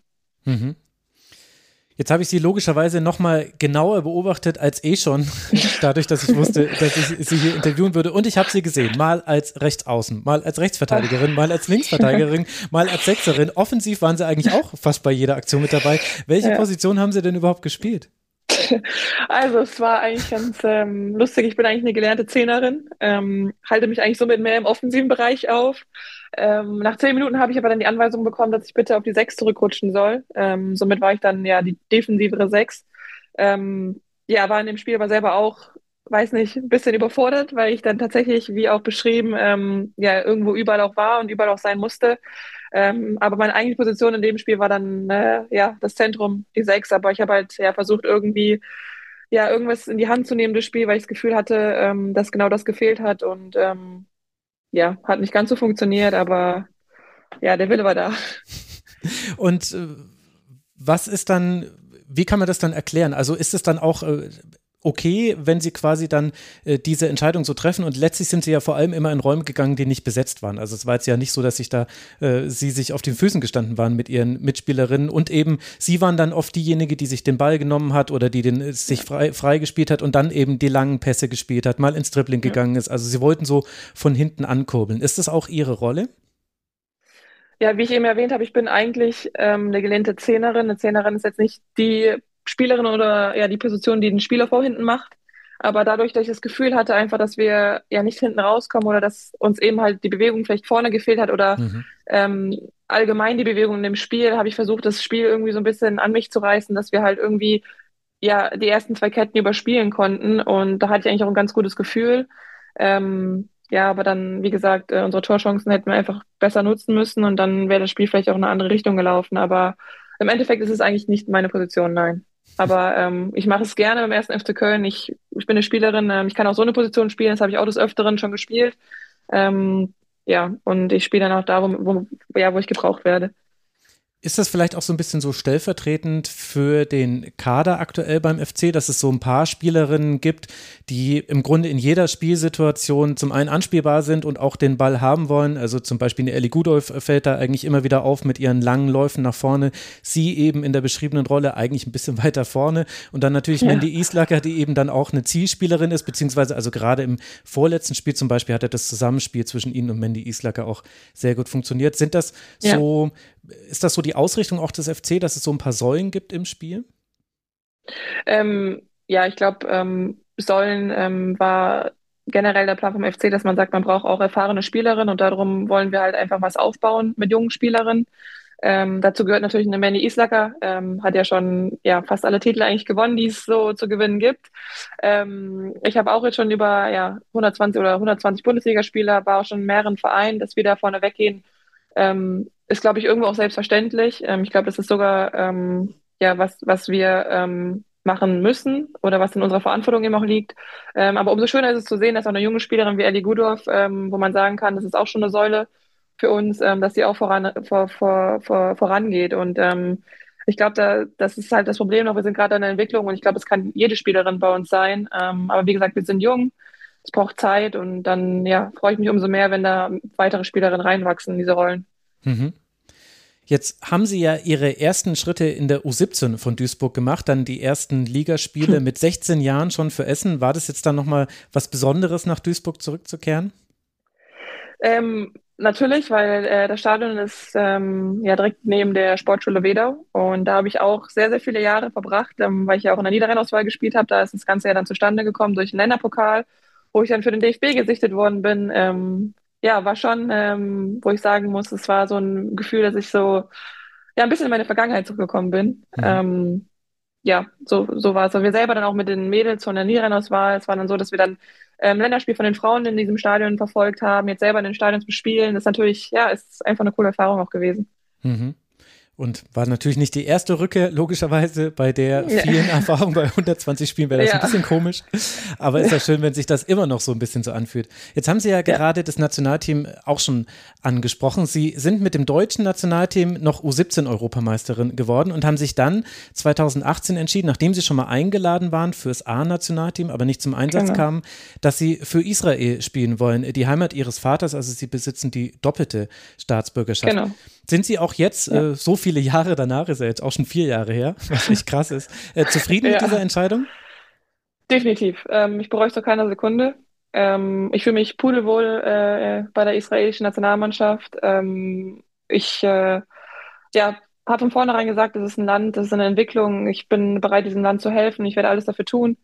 Ähm, ja, ähm, wo dann vielleicht auch jeder gesagt hat, ja, du, vielleicht bist du verrückt oder du bist verrückt, ähm, du kannst vielleicht bei einer WM, einer EM teilnehmen, äh, teilnehmen. Das ist bei Israel halt sehr weit entfernt. Aber mein größtes Ziel ist es, das mit der israelischen Nationalmannschaft zu, zu schaffen, eine Qualifikation zu überstehen und an einem großen Turnier teilzunehmen. Und ich glaube, das ist auch, ja, das ist eine Erfahrung fürs Leben und ich bin unglaublich froh und dankbar, dass ich den Weg eingeschlagen bin und auch, ja, durfte und die Möglichkeit hatte. Hm. Damals konnte man viel lesen, dass ihre Entscheidung auch mit dem Leistungsdruck und der Atmosphäre im deutschen Team damals zu tun hatte. Wie unterscheidet sich das denn zwischen Deutschland und jetzt Israel in diesen Aspekten eben? Ähm, puh, also Israel ist, ich finde halt, es sind zwei verschiedene, komplett zwei verschiedene Mentalitäten. Ähm, kann man nicht miteinander vergleichen. Ähm, es gibt das Positive bei den Deutschen, es gibt aber ähm, genauso das Positive auch bei den Israelis. Und ähm, deswegen, es war eine, eine Herzensentscheidung, vielleicht auch in der Situation einfach, wo ich gesagt habe, hör zu, du hörst auf dein, Her auf, du hörst auf dein Herz. Mhm. Und demnach habe ich entschieden. Das war jetzt gar nicht, dass ich sage, ähm, ja, ähm, ich habe mich schlecht behandelt gefühlt oder sonstiges, sondern einfach, ähm, ich habe gesagt, ich mache das, was ich will und wo ich zu 100 Prozent auch hinterstehe und wo ich mich am, am wohlsten fühle. Ähm, da ist mir der Status egal, ob ich sage, das ist DFB oder Israel. Für mich ist es dieselbe, derselbe, dieselbe Mannschaft. Ähm, klar, wie gesagt, spielt in Deutschland eine WM, eine EM. Hast du in Israel halt nicht, aber ich war da nie der Mensch, der sagt, ähm, ich brauche diesen Status, sondern ich will diesem Land helfen, ich will da spielen, wo ich mich wohlfühle und das war in dem Moment ja der Fall oder ist es immer noch. Mhm. Und Sie haben ja auch sehr viel Zeit immer schon in Israel verbracht, unter anderem Aber. die Sommer immer, was ich so gelesen genau. habe. Äh, Sie müssen ja. jetzt nicht sagen, was, was die negativen äh, Dinge sind. Äh, da will ich jetzt gar nicht graben, da flutschen Sie mir sowieso davon, dafür sind Sie viel zu rhetorisch begabt. Aber was sind denn die positiven ja. Dinge? Also, weil, was macht denn dann Israel, das israelische Nationalteam und vielleicht auch die Berichterstattung im Land, was macht denn das aus? Wie gesagt, dieses, dieses Land, ähm, ja, allgemein ist ja, wie man sagt, oder wie soll ich es beschreiben? Äh, man hat, man hört viele, ähm, wie soll man das sagen? Ähm, sehr belastetes Land, sagen wir es mal so, ähm, es eben einfach Israel ist. Und das finde ich äh, einfach unglaublich schade, weil ich finde einfach, jeder sollte sich ein eigenes Bild von diesem Land machen, von, von der Kultur, von, von den Menschen, die dort leben. Ähm, das würde ich mir einfach wünschen. Ich kann einfach nur sagen, dass Israel ähm, ein wunderschönes Land ist. Die Menschen da sind unglaublich herzlich. Man wird unglaublich warm aufgenommen, egal woher man kommt, ob es Deutschland ist, ob es aus einem anderen Land ist. Ähm, selbst wenn man sich vielleicht gerade erst getroffen hat, ähm, versteht man sich von Beginn an ähm, ja sofort. Man wird nicht irgendwie ähm, abgestempelt, sagen wir es mal so, oder verurteilt. Und ähm, das ist für mich so ein ja unglaublich großes Kriterium, weil ich ähm, auch so ein Mensch bin und ähm, das lebe ich einfach zu 100 Prozent. Deswegen ähm, ja kann ich das nur sagen, was bezogen auf die Mentalität und die Menschen, die dort eben auch leben, ähm, bezogen auf die Berichterstattung. Ja, in Israel ist der Fußball in der Entwicklung, sagen wir es mal so. Ähm, aber ähm, ja, das wird auch noch alles die richtige Richtung einschlagen. Mhm. Konnte man jetzt ja unter anderem auch in Duellen gegen das deutsche Team dann sehen. Da gab es dann natürlich das große Wiedersehen. Jetzt wurden Sie ja. schon ein paar Mal dazu gefragt. Ich finde aber, das Thema ist so wichtig, dass ich es jetzt auch nicht aussparen will. Antisemitismus ist äh, leider in, in, Deutschland sogar wieder auf dem Vormarsch. Man mag es sich ja. gar nicht äh, vorstellen. Sie haben in anderen Interviews schon gesagt, dass Sie das persönlich am eigenen Leib noch nicht erfahren haben. Ist es dabei geblieben und welche Rolle spielt das? Ich meine, gerade rund um die Verkündigung Ihrer Entscheidung damals haben Sie ja auch gesagt, das hat jetzt nicht jeder verstanden, um es mal so äh, zu formulieren.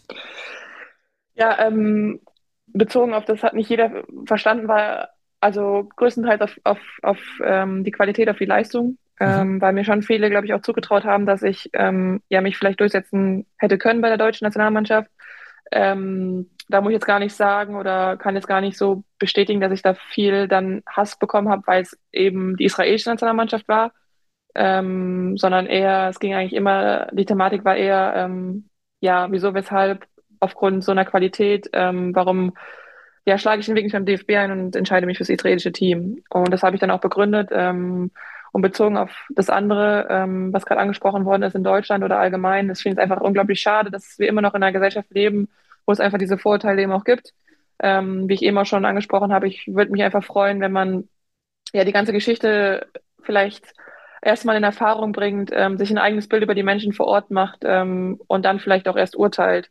Ähm, weil was passiert ist, können wir alle nicht ändern. Aber ähm, ich glaube, wir leben jetzt in einer Zeit, wo man sagt, man kann über Dinge ähm, oder wir leben in einer Zeit, wo es eben eigentlich nicht mehr ja, passiert, was eben passiert ist in der Vergangenheit und wo ich glaube, jeder Mensch ähm, eine neue Chance eben auch bekommt. Und ich finde es einfach schade, dass es vielleicht so weitergetragen wird von ja, Familien eben auch, dass es so mitgegeben wird. Und ähm, das macht mich einfach oder ja, macht mich sehr traurig, weil im Endeffekt sind wir alles Menschen, wir haben halt verschiedene Glauben, aber ich finde, die sollten einfach akzeptiert werden und nicht irgendwie auf irgendeine Art und Weise ähm, ja fast schon gehasst werden, ist glaube ich das richtige Wort. Oder einfach, ja, doch. Ja. Mhm. Aber das heißt, Sie haben nichts Konkretes erlebt. Sie sind ja eben eine nee. praktizierende Jüdin auch nach außen. Das genau. ist ja genau. schön zu hören, dass es das auch gibt. Ja, ja. da ist man ja fast ein bisschen beruhigt. Dann äh, würde ich ganz gerne nochmal zurückkommen auf die Situation in der Liga. Ich habe es vorhin schon gesagt, Sie haben mit 16 Jahren schon Ihr Debüt gegeben für die SGS Essen. Wie haben Sie sich denn als Spielerin seitdem verändert? Gut, mit 16 ähm, wusste man, glaube ich, noch nicht, ähm, ja, was, was es heißt. Also ich habe fangen wir mal so an. Ich habe mit 16 ähm, erstmal im Internat gelebt in äh, Essen. Das war ja natürlich komplett aufregend. Dann meine ersten Bundesligaspiele. Dann bin ich irgendwann äh, in eine eigene Wohnung gezogen. Das war dann auch schon relativ früh, ich glaube mit 17. Und ähm, ja, dann wird erstmal einem bewusst, okay, was heißt es eigentlich, alleine zu leben? Ähm, man muss selber kochen, man muss auf sich Acht geben oder was heißt es allgemein? Was, was, was ist in diesem oder was steckt in diesem Wort Leben alles? Ähm, das ist ja dann nicht nur äh, ich gehe jetzt nach Hause und das war's dann, dann gehe ich wieder ins Training, sondern mhm. man muss kochen, man muss, man muss für sich sorgen und ähm, ja, das war dann schon extrem, aber auch unglaublich lehrreich und ich muss sagen, dass ich dann ja mit, glaube ich, schon 2021 von mir selber sagen kann oder 22, dass ich unglaublich reif geworden bin aufgrund der Situation, die dann schon mit 17 Jahren, äh, die ich schon mit 17 Jahren vorfand, dass ich dann auch schon in der Bundesliga spielen durfte, mit erwachsenen Frauen zusammen spielen äh, durfte.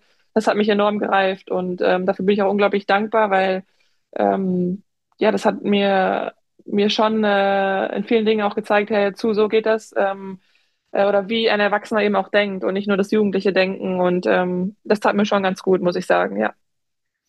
Und äh, welche Rolle hatten Sie da als Spielerin? Ich habe das äh, Gefühl, dass der größte Unterschied, äh, zumindest in den letzten Jahren in der Bundesliga oft noch war, dass man vor allem körperlich zulegen musste und dass man es ja. in der Zweikampfführung immer gemerkt hat. Ist ja auch logisch, wenn man als junge ja. Spielerin reinkommt. Aber dazu gibt es ja auch ein taktisches Verständnis und gerade das hat sich ja in der Bundesliga jetzt auch verändert. Und jetzt spreche ich hier mit einer Zehnerin, die einfach mal Sechser gespielt hat am Freitag und noch viel mehr. Wir, wir haben es ja schon thematisiert. Da muss ja auch noch ein bisschen was passiert sein. Ja, definitiv. Also wie gesagt, wenn man auf einmal so viele Bundesligaspiele hat oder einfach auch ja irgendwo nicht geschenkt bekommt, aber ähm, die eben spielen darf und dann bei verschiedenen Vereinen war. Ähm, jeder Trainer hat ja eine andere Philosophie vom Fußball. Das habe ich mhm. dann auch alles mitbekommen. Ähm, und daraus ja zieht man auch irgendwann seine Schlüsse. Ähm, deswegen, es gibt, klar, taktisch hat es mega entwickelt. Ähm, körperlich muss ich sagen, wo ich mit 16 Jahren, ich habe ja ewig lang bei den Jungs gespielt, bis zum 16. Lebensjahr dann auch, ähm, das hat mich unglaublich ja, weitergebracht auch. Aber trotzdem war ich dann im Training, habe mir gedacht, puh, eine Charlene Hartmann stand dann vor mir und die war dann körperlich schon nochmal ein anderes Kaliber als ich eben mit meinen 16 Jahren. Ähm, wo ich dann gesagt habe, boah, ja, also ich muss schon noch arbeiten, weil das kommt mir jetzt nicht alles dann zugeflogen. Klar, eine Technik habe ich vielleicht, aber ähm, das, das ist nicht alles. Also man muss da schon dann auch sagen, ähm, vor allem im körperlichen Bereich muss ich sehr, sehr viel zulegen. Ähm, und ja, mit, mit den Spielen, äh, mit Länderspielen, da wächst dann irgendwann die Erfahrung auch ran, wo du dann eine Situation weißt, wo dir vielleicht jeder sagt, boah, kriegen die einen Herzinfarkt, aber du spielst dann einfach locker runter, weil du halt die Erfahrung hast aufgrund mhm. deiner Spiele und aufgrund der Länderspiele. Und ja, das hat sich schon, da habe ich mich schon, äh, ja, bin ich sehr reif geworden in der Spielart und Weise, wie ich äh, aktuell spiele oder ja, wie ich einfach auftrete, glaube ich. Mhm. Alt und weise mit 27, das muss man auch erstmal schaffen, aber, aber wenn man mit 16 ja, schon stimmt. anfängt. ja, genau. Und gleichzeitig haben sie ja auch äh, nicht nur gefühlt, sondern tatsächlich fast äh, bei der Hälfte der Bundesligisten auch schon gespielt. Also fünf äh, ja. Stationen würde ich jetzt mal rechnen mit Essen, Leverkusen, Hoffenheim, Freiburg und Köln. Wie unterscheiden sich denn diese Standorte untereinander und wie kam es denn eigentlich dazu, dass sie diese Reise angetreten haben, diese fast Rundreise um die Bundesliga? Ja, also ähm, mit 16 Jahren habe ich dann ähm, das Angebot von Essen bekommen, hatte dann einen Trainer hinter mir, der unglaublich auf mich gesetzt hat, der Markus Högner, der aktuell ja auch wieder der Trainer ist von der SGS Essen. Ähm, ihn habe ich auch sehr viel zu verdanken, glaube ich, einfach auch, weil er mir dann ja schon die Tür auch geöffnet hat in die Bundesliga. Ähm, dann habe ich mich schwer verletzt, war fast zwei Jahre verletzt ähm, mit meinem Sprunggelenk, fast zweieinhalb Jahre und dann ja war ich an einem Punkt, wo ich wo du mit 17 oder ja 18 was glaube ich bist, wo du die Bedeutung von einer Reha oder was bedeutet es oder was was heißt es jeden Tag in der Reha sein zu müssen, fünf bis oder vier bis fünf Stunden in der Reha zu arbeiten für eine Verletzung. Ähm, da war ich mir noch nicht dessen bewusst, was das eigentlich für einen Aufwand alles hat, wenn man eine schwere Verletzung eben auch hat.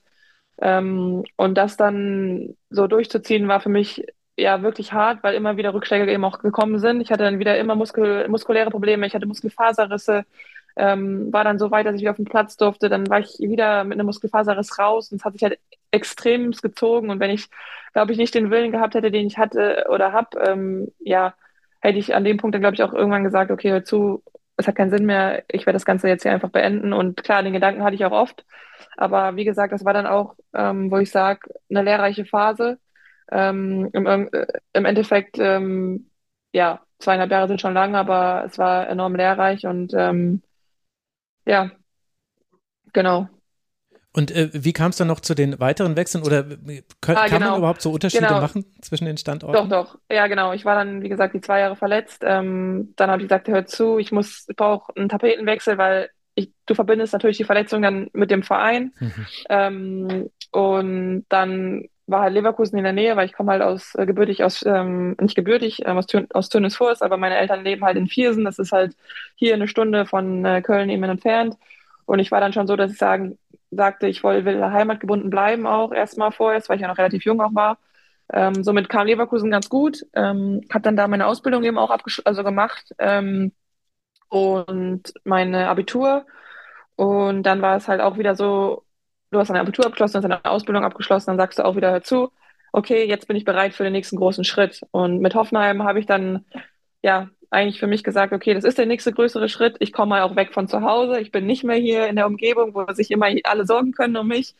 Ähm, das war auch der nächste Schritt für mich, so bezogen aufs Erwachsenwerden, weil ich da mal komplett alleine irgendwo eben auch war. Und ähm, ja, dann lief es äh, in Hoffenheim super gut. Ähm, habe dann die A-Nationalmannschaft Nominierung bekommen. Ähm, habe dann Anruf von Freiburg bekommen. Freiburg hat zu dem Zeitpunkt ähm, auf dem Champions League Platz gestanden. Ähm, habe dann da im Winter schon zugesagt, den Vertrag unterschrieben, weil es der nächste Schritt eben war, weil Hoffenheim lag auf, stand auf Platz 6, 7. Also das war dann eigentlich nochmal ein Sprung. Ähm, ja, habe dann dazu gesagt, unterschrieben. Dann sind aber in dem Jahr die ganzen Leistungsträgerinnen gegangen, also nicht alle, mhm. aber eine Lina Magul mhm. ist gegangen, ähm, eine Caro Simon, ähm, wobei ich dann auch sagen muss, wir hatten eine brutale Mannschaft dann auch in Freiburg, haben aber die Champions League dann nicht geschafft. Dafür haben wir DFB-Pokalfinale geschafft. Ja, und dann war es so, dass ich ähm, mich in Freiburg pudelwohl gefühlt habe, haben wir dann auch ähm, das Pokalfinale ähm, erreicht, hatten eine brutale Mannschaft, ähm, habe mich dann aber wieder schwerer verletzt. Und dann war es für mich ja der Zeitpunkt, wo ich echt über ein Karriereende drüber nachgedacht habe, weil es halt wieder das linke Sprunggelenk war. Mhm. Ähm, dann war ja dann die Entscheidung, ähm, oder dann stand ich halt vor der Entscheidung, ob ich in Freiburg verlängere oder eben halt woanders hingehe.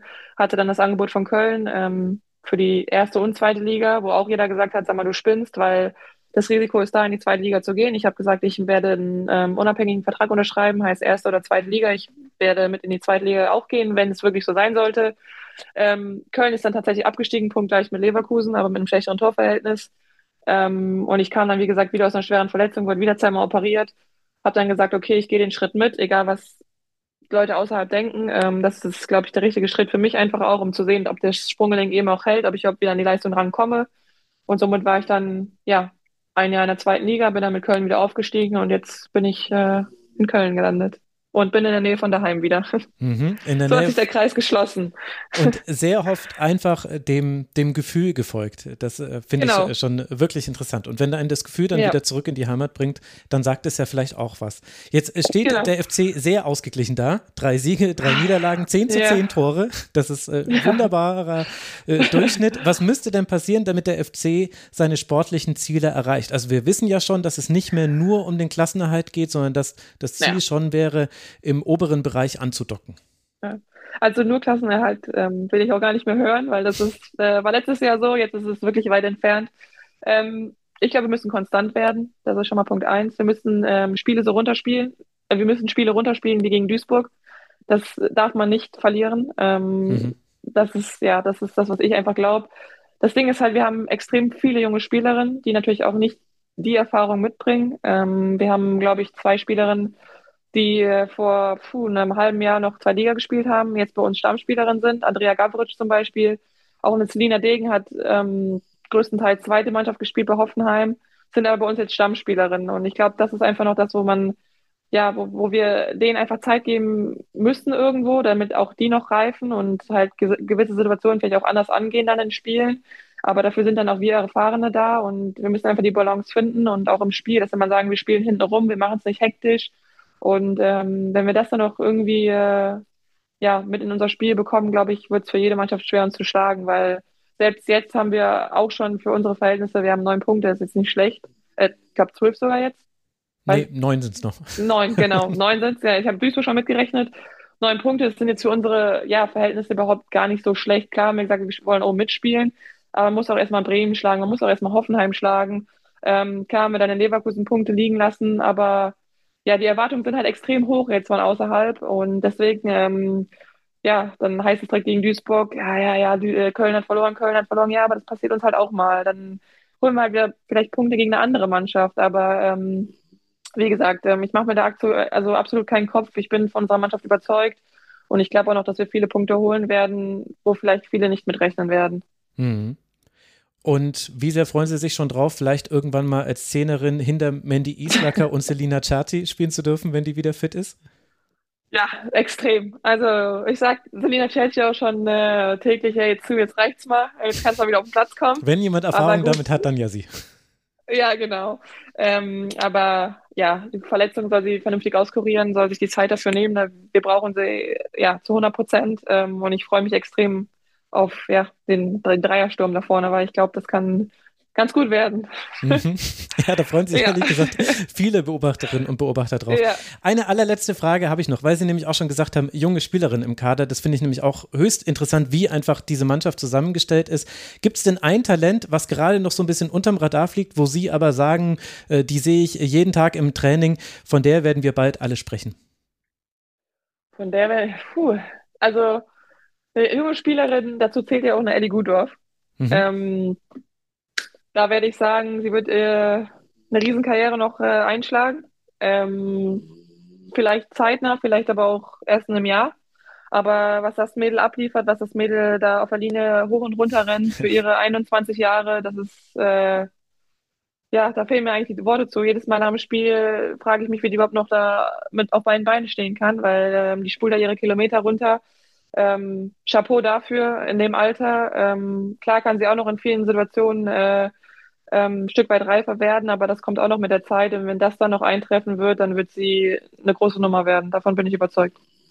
Okay, also ich würde, ich lasse das jetzt mal als unter dem Radar fliegen gerade noch durchgehen. okay, ansonsten äh, ja. passt auch noch eine Andrea Gavritsch. Würde ja. ich auch noch äh, mhm. auf dem Schirm behalten. Okay, dann wissen wir, auf wen wir neben Ihnen natürlich gucken und auch welche Position Sie spielen. Sharon Beck, ganz, ja. ganz vielen Dank für Ihre Zeit und alles Sehr Gute. Gerne. Bis bald mal wieder. Vielen lieben Dank. Dankeschön. Tschüss. Tschüss. Das war unser Rasenfunk-Kurzpass zum Bundesligaspieltag Nummer 6 in der Frauenbundesliga. Vielen Dank für eure Aufmerksamkeit und auch hier gerne nochmal der Hinweis: Der Rasenfunk ist Werbe-, Paywall- und Sponsorenfrei. Wir finanzieren uns und die Honorare, die wir unseren Gästen zahlen, ausschließlich über eure freiwillige Unterstützung. Unter rasenfunk.de/slash supportersclub erfahrt ihr, wie man uns äh, unterstützen könnt. Und das könnt ihr auch tun unter kiosk.rasenfunk.de. Wir haben schicke Beanies, wir haben schöne Hoodies, alles und möglichst nachhaltig produziert. Auch wenn ihr dort shoppen geht, könnt ihr uns unterstützen. Und jetzt kommen ja die kälteren Tage. Beanies und Hoodies, die kann man da doch vielleicht gebrauchen. kiosk.rasenfunk.de. Ansonsten bleibt uns gewogen, bleibt gesund und bis bald hier wieder im Rasenfunk, liebe Hörerinnen und Hörer. Macht's gut. Ciao.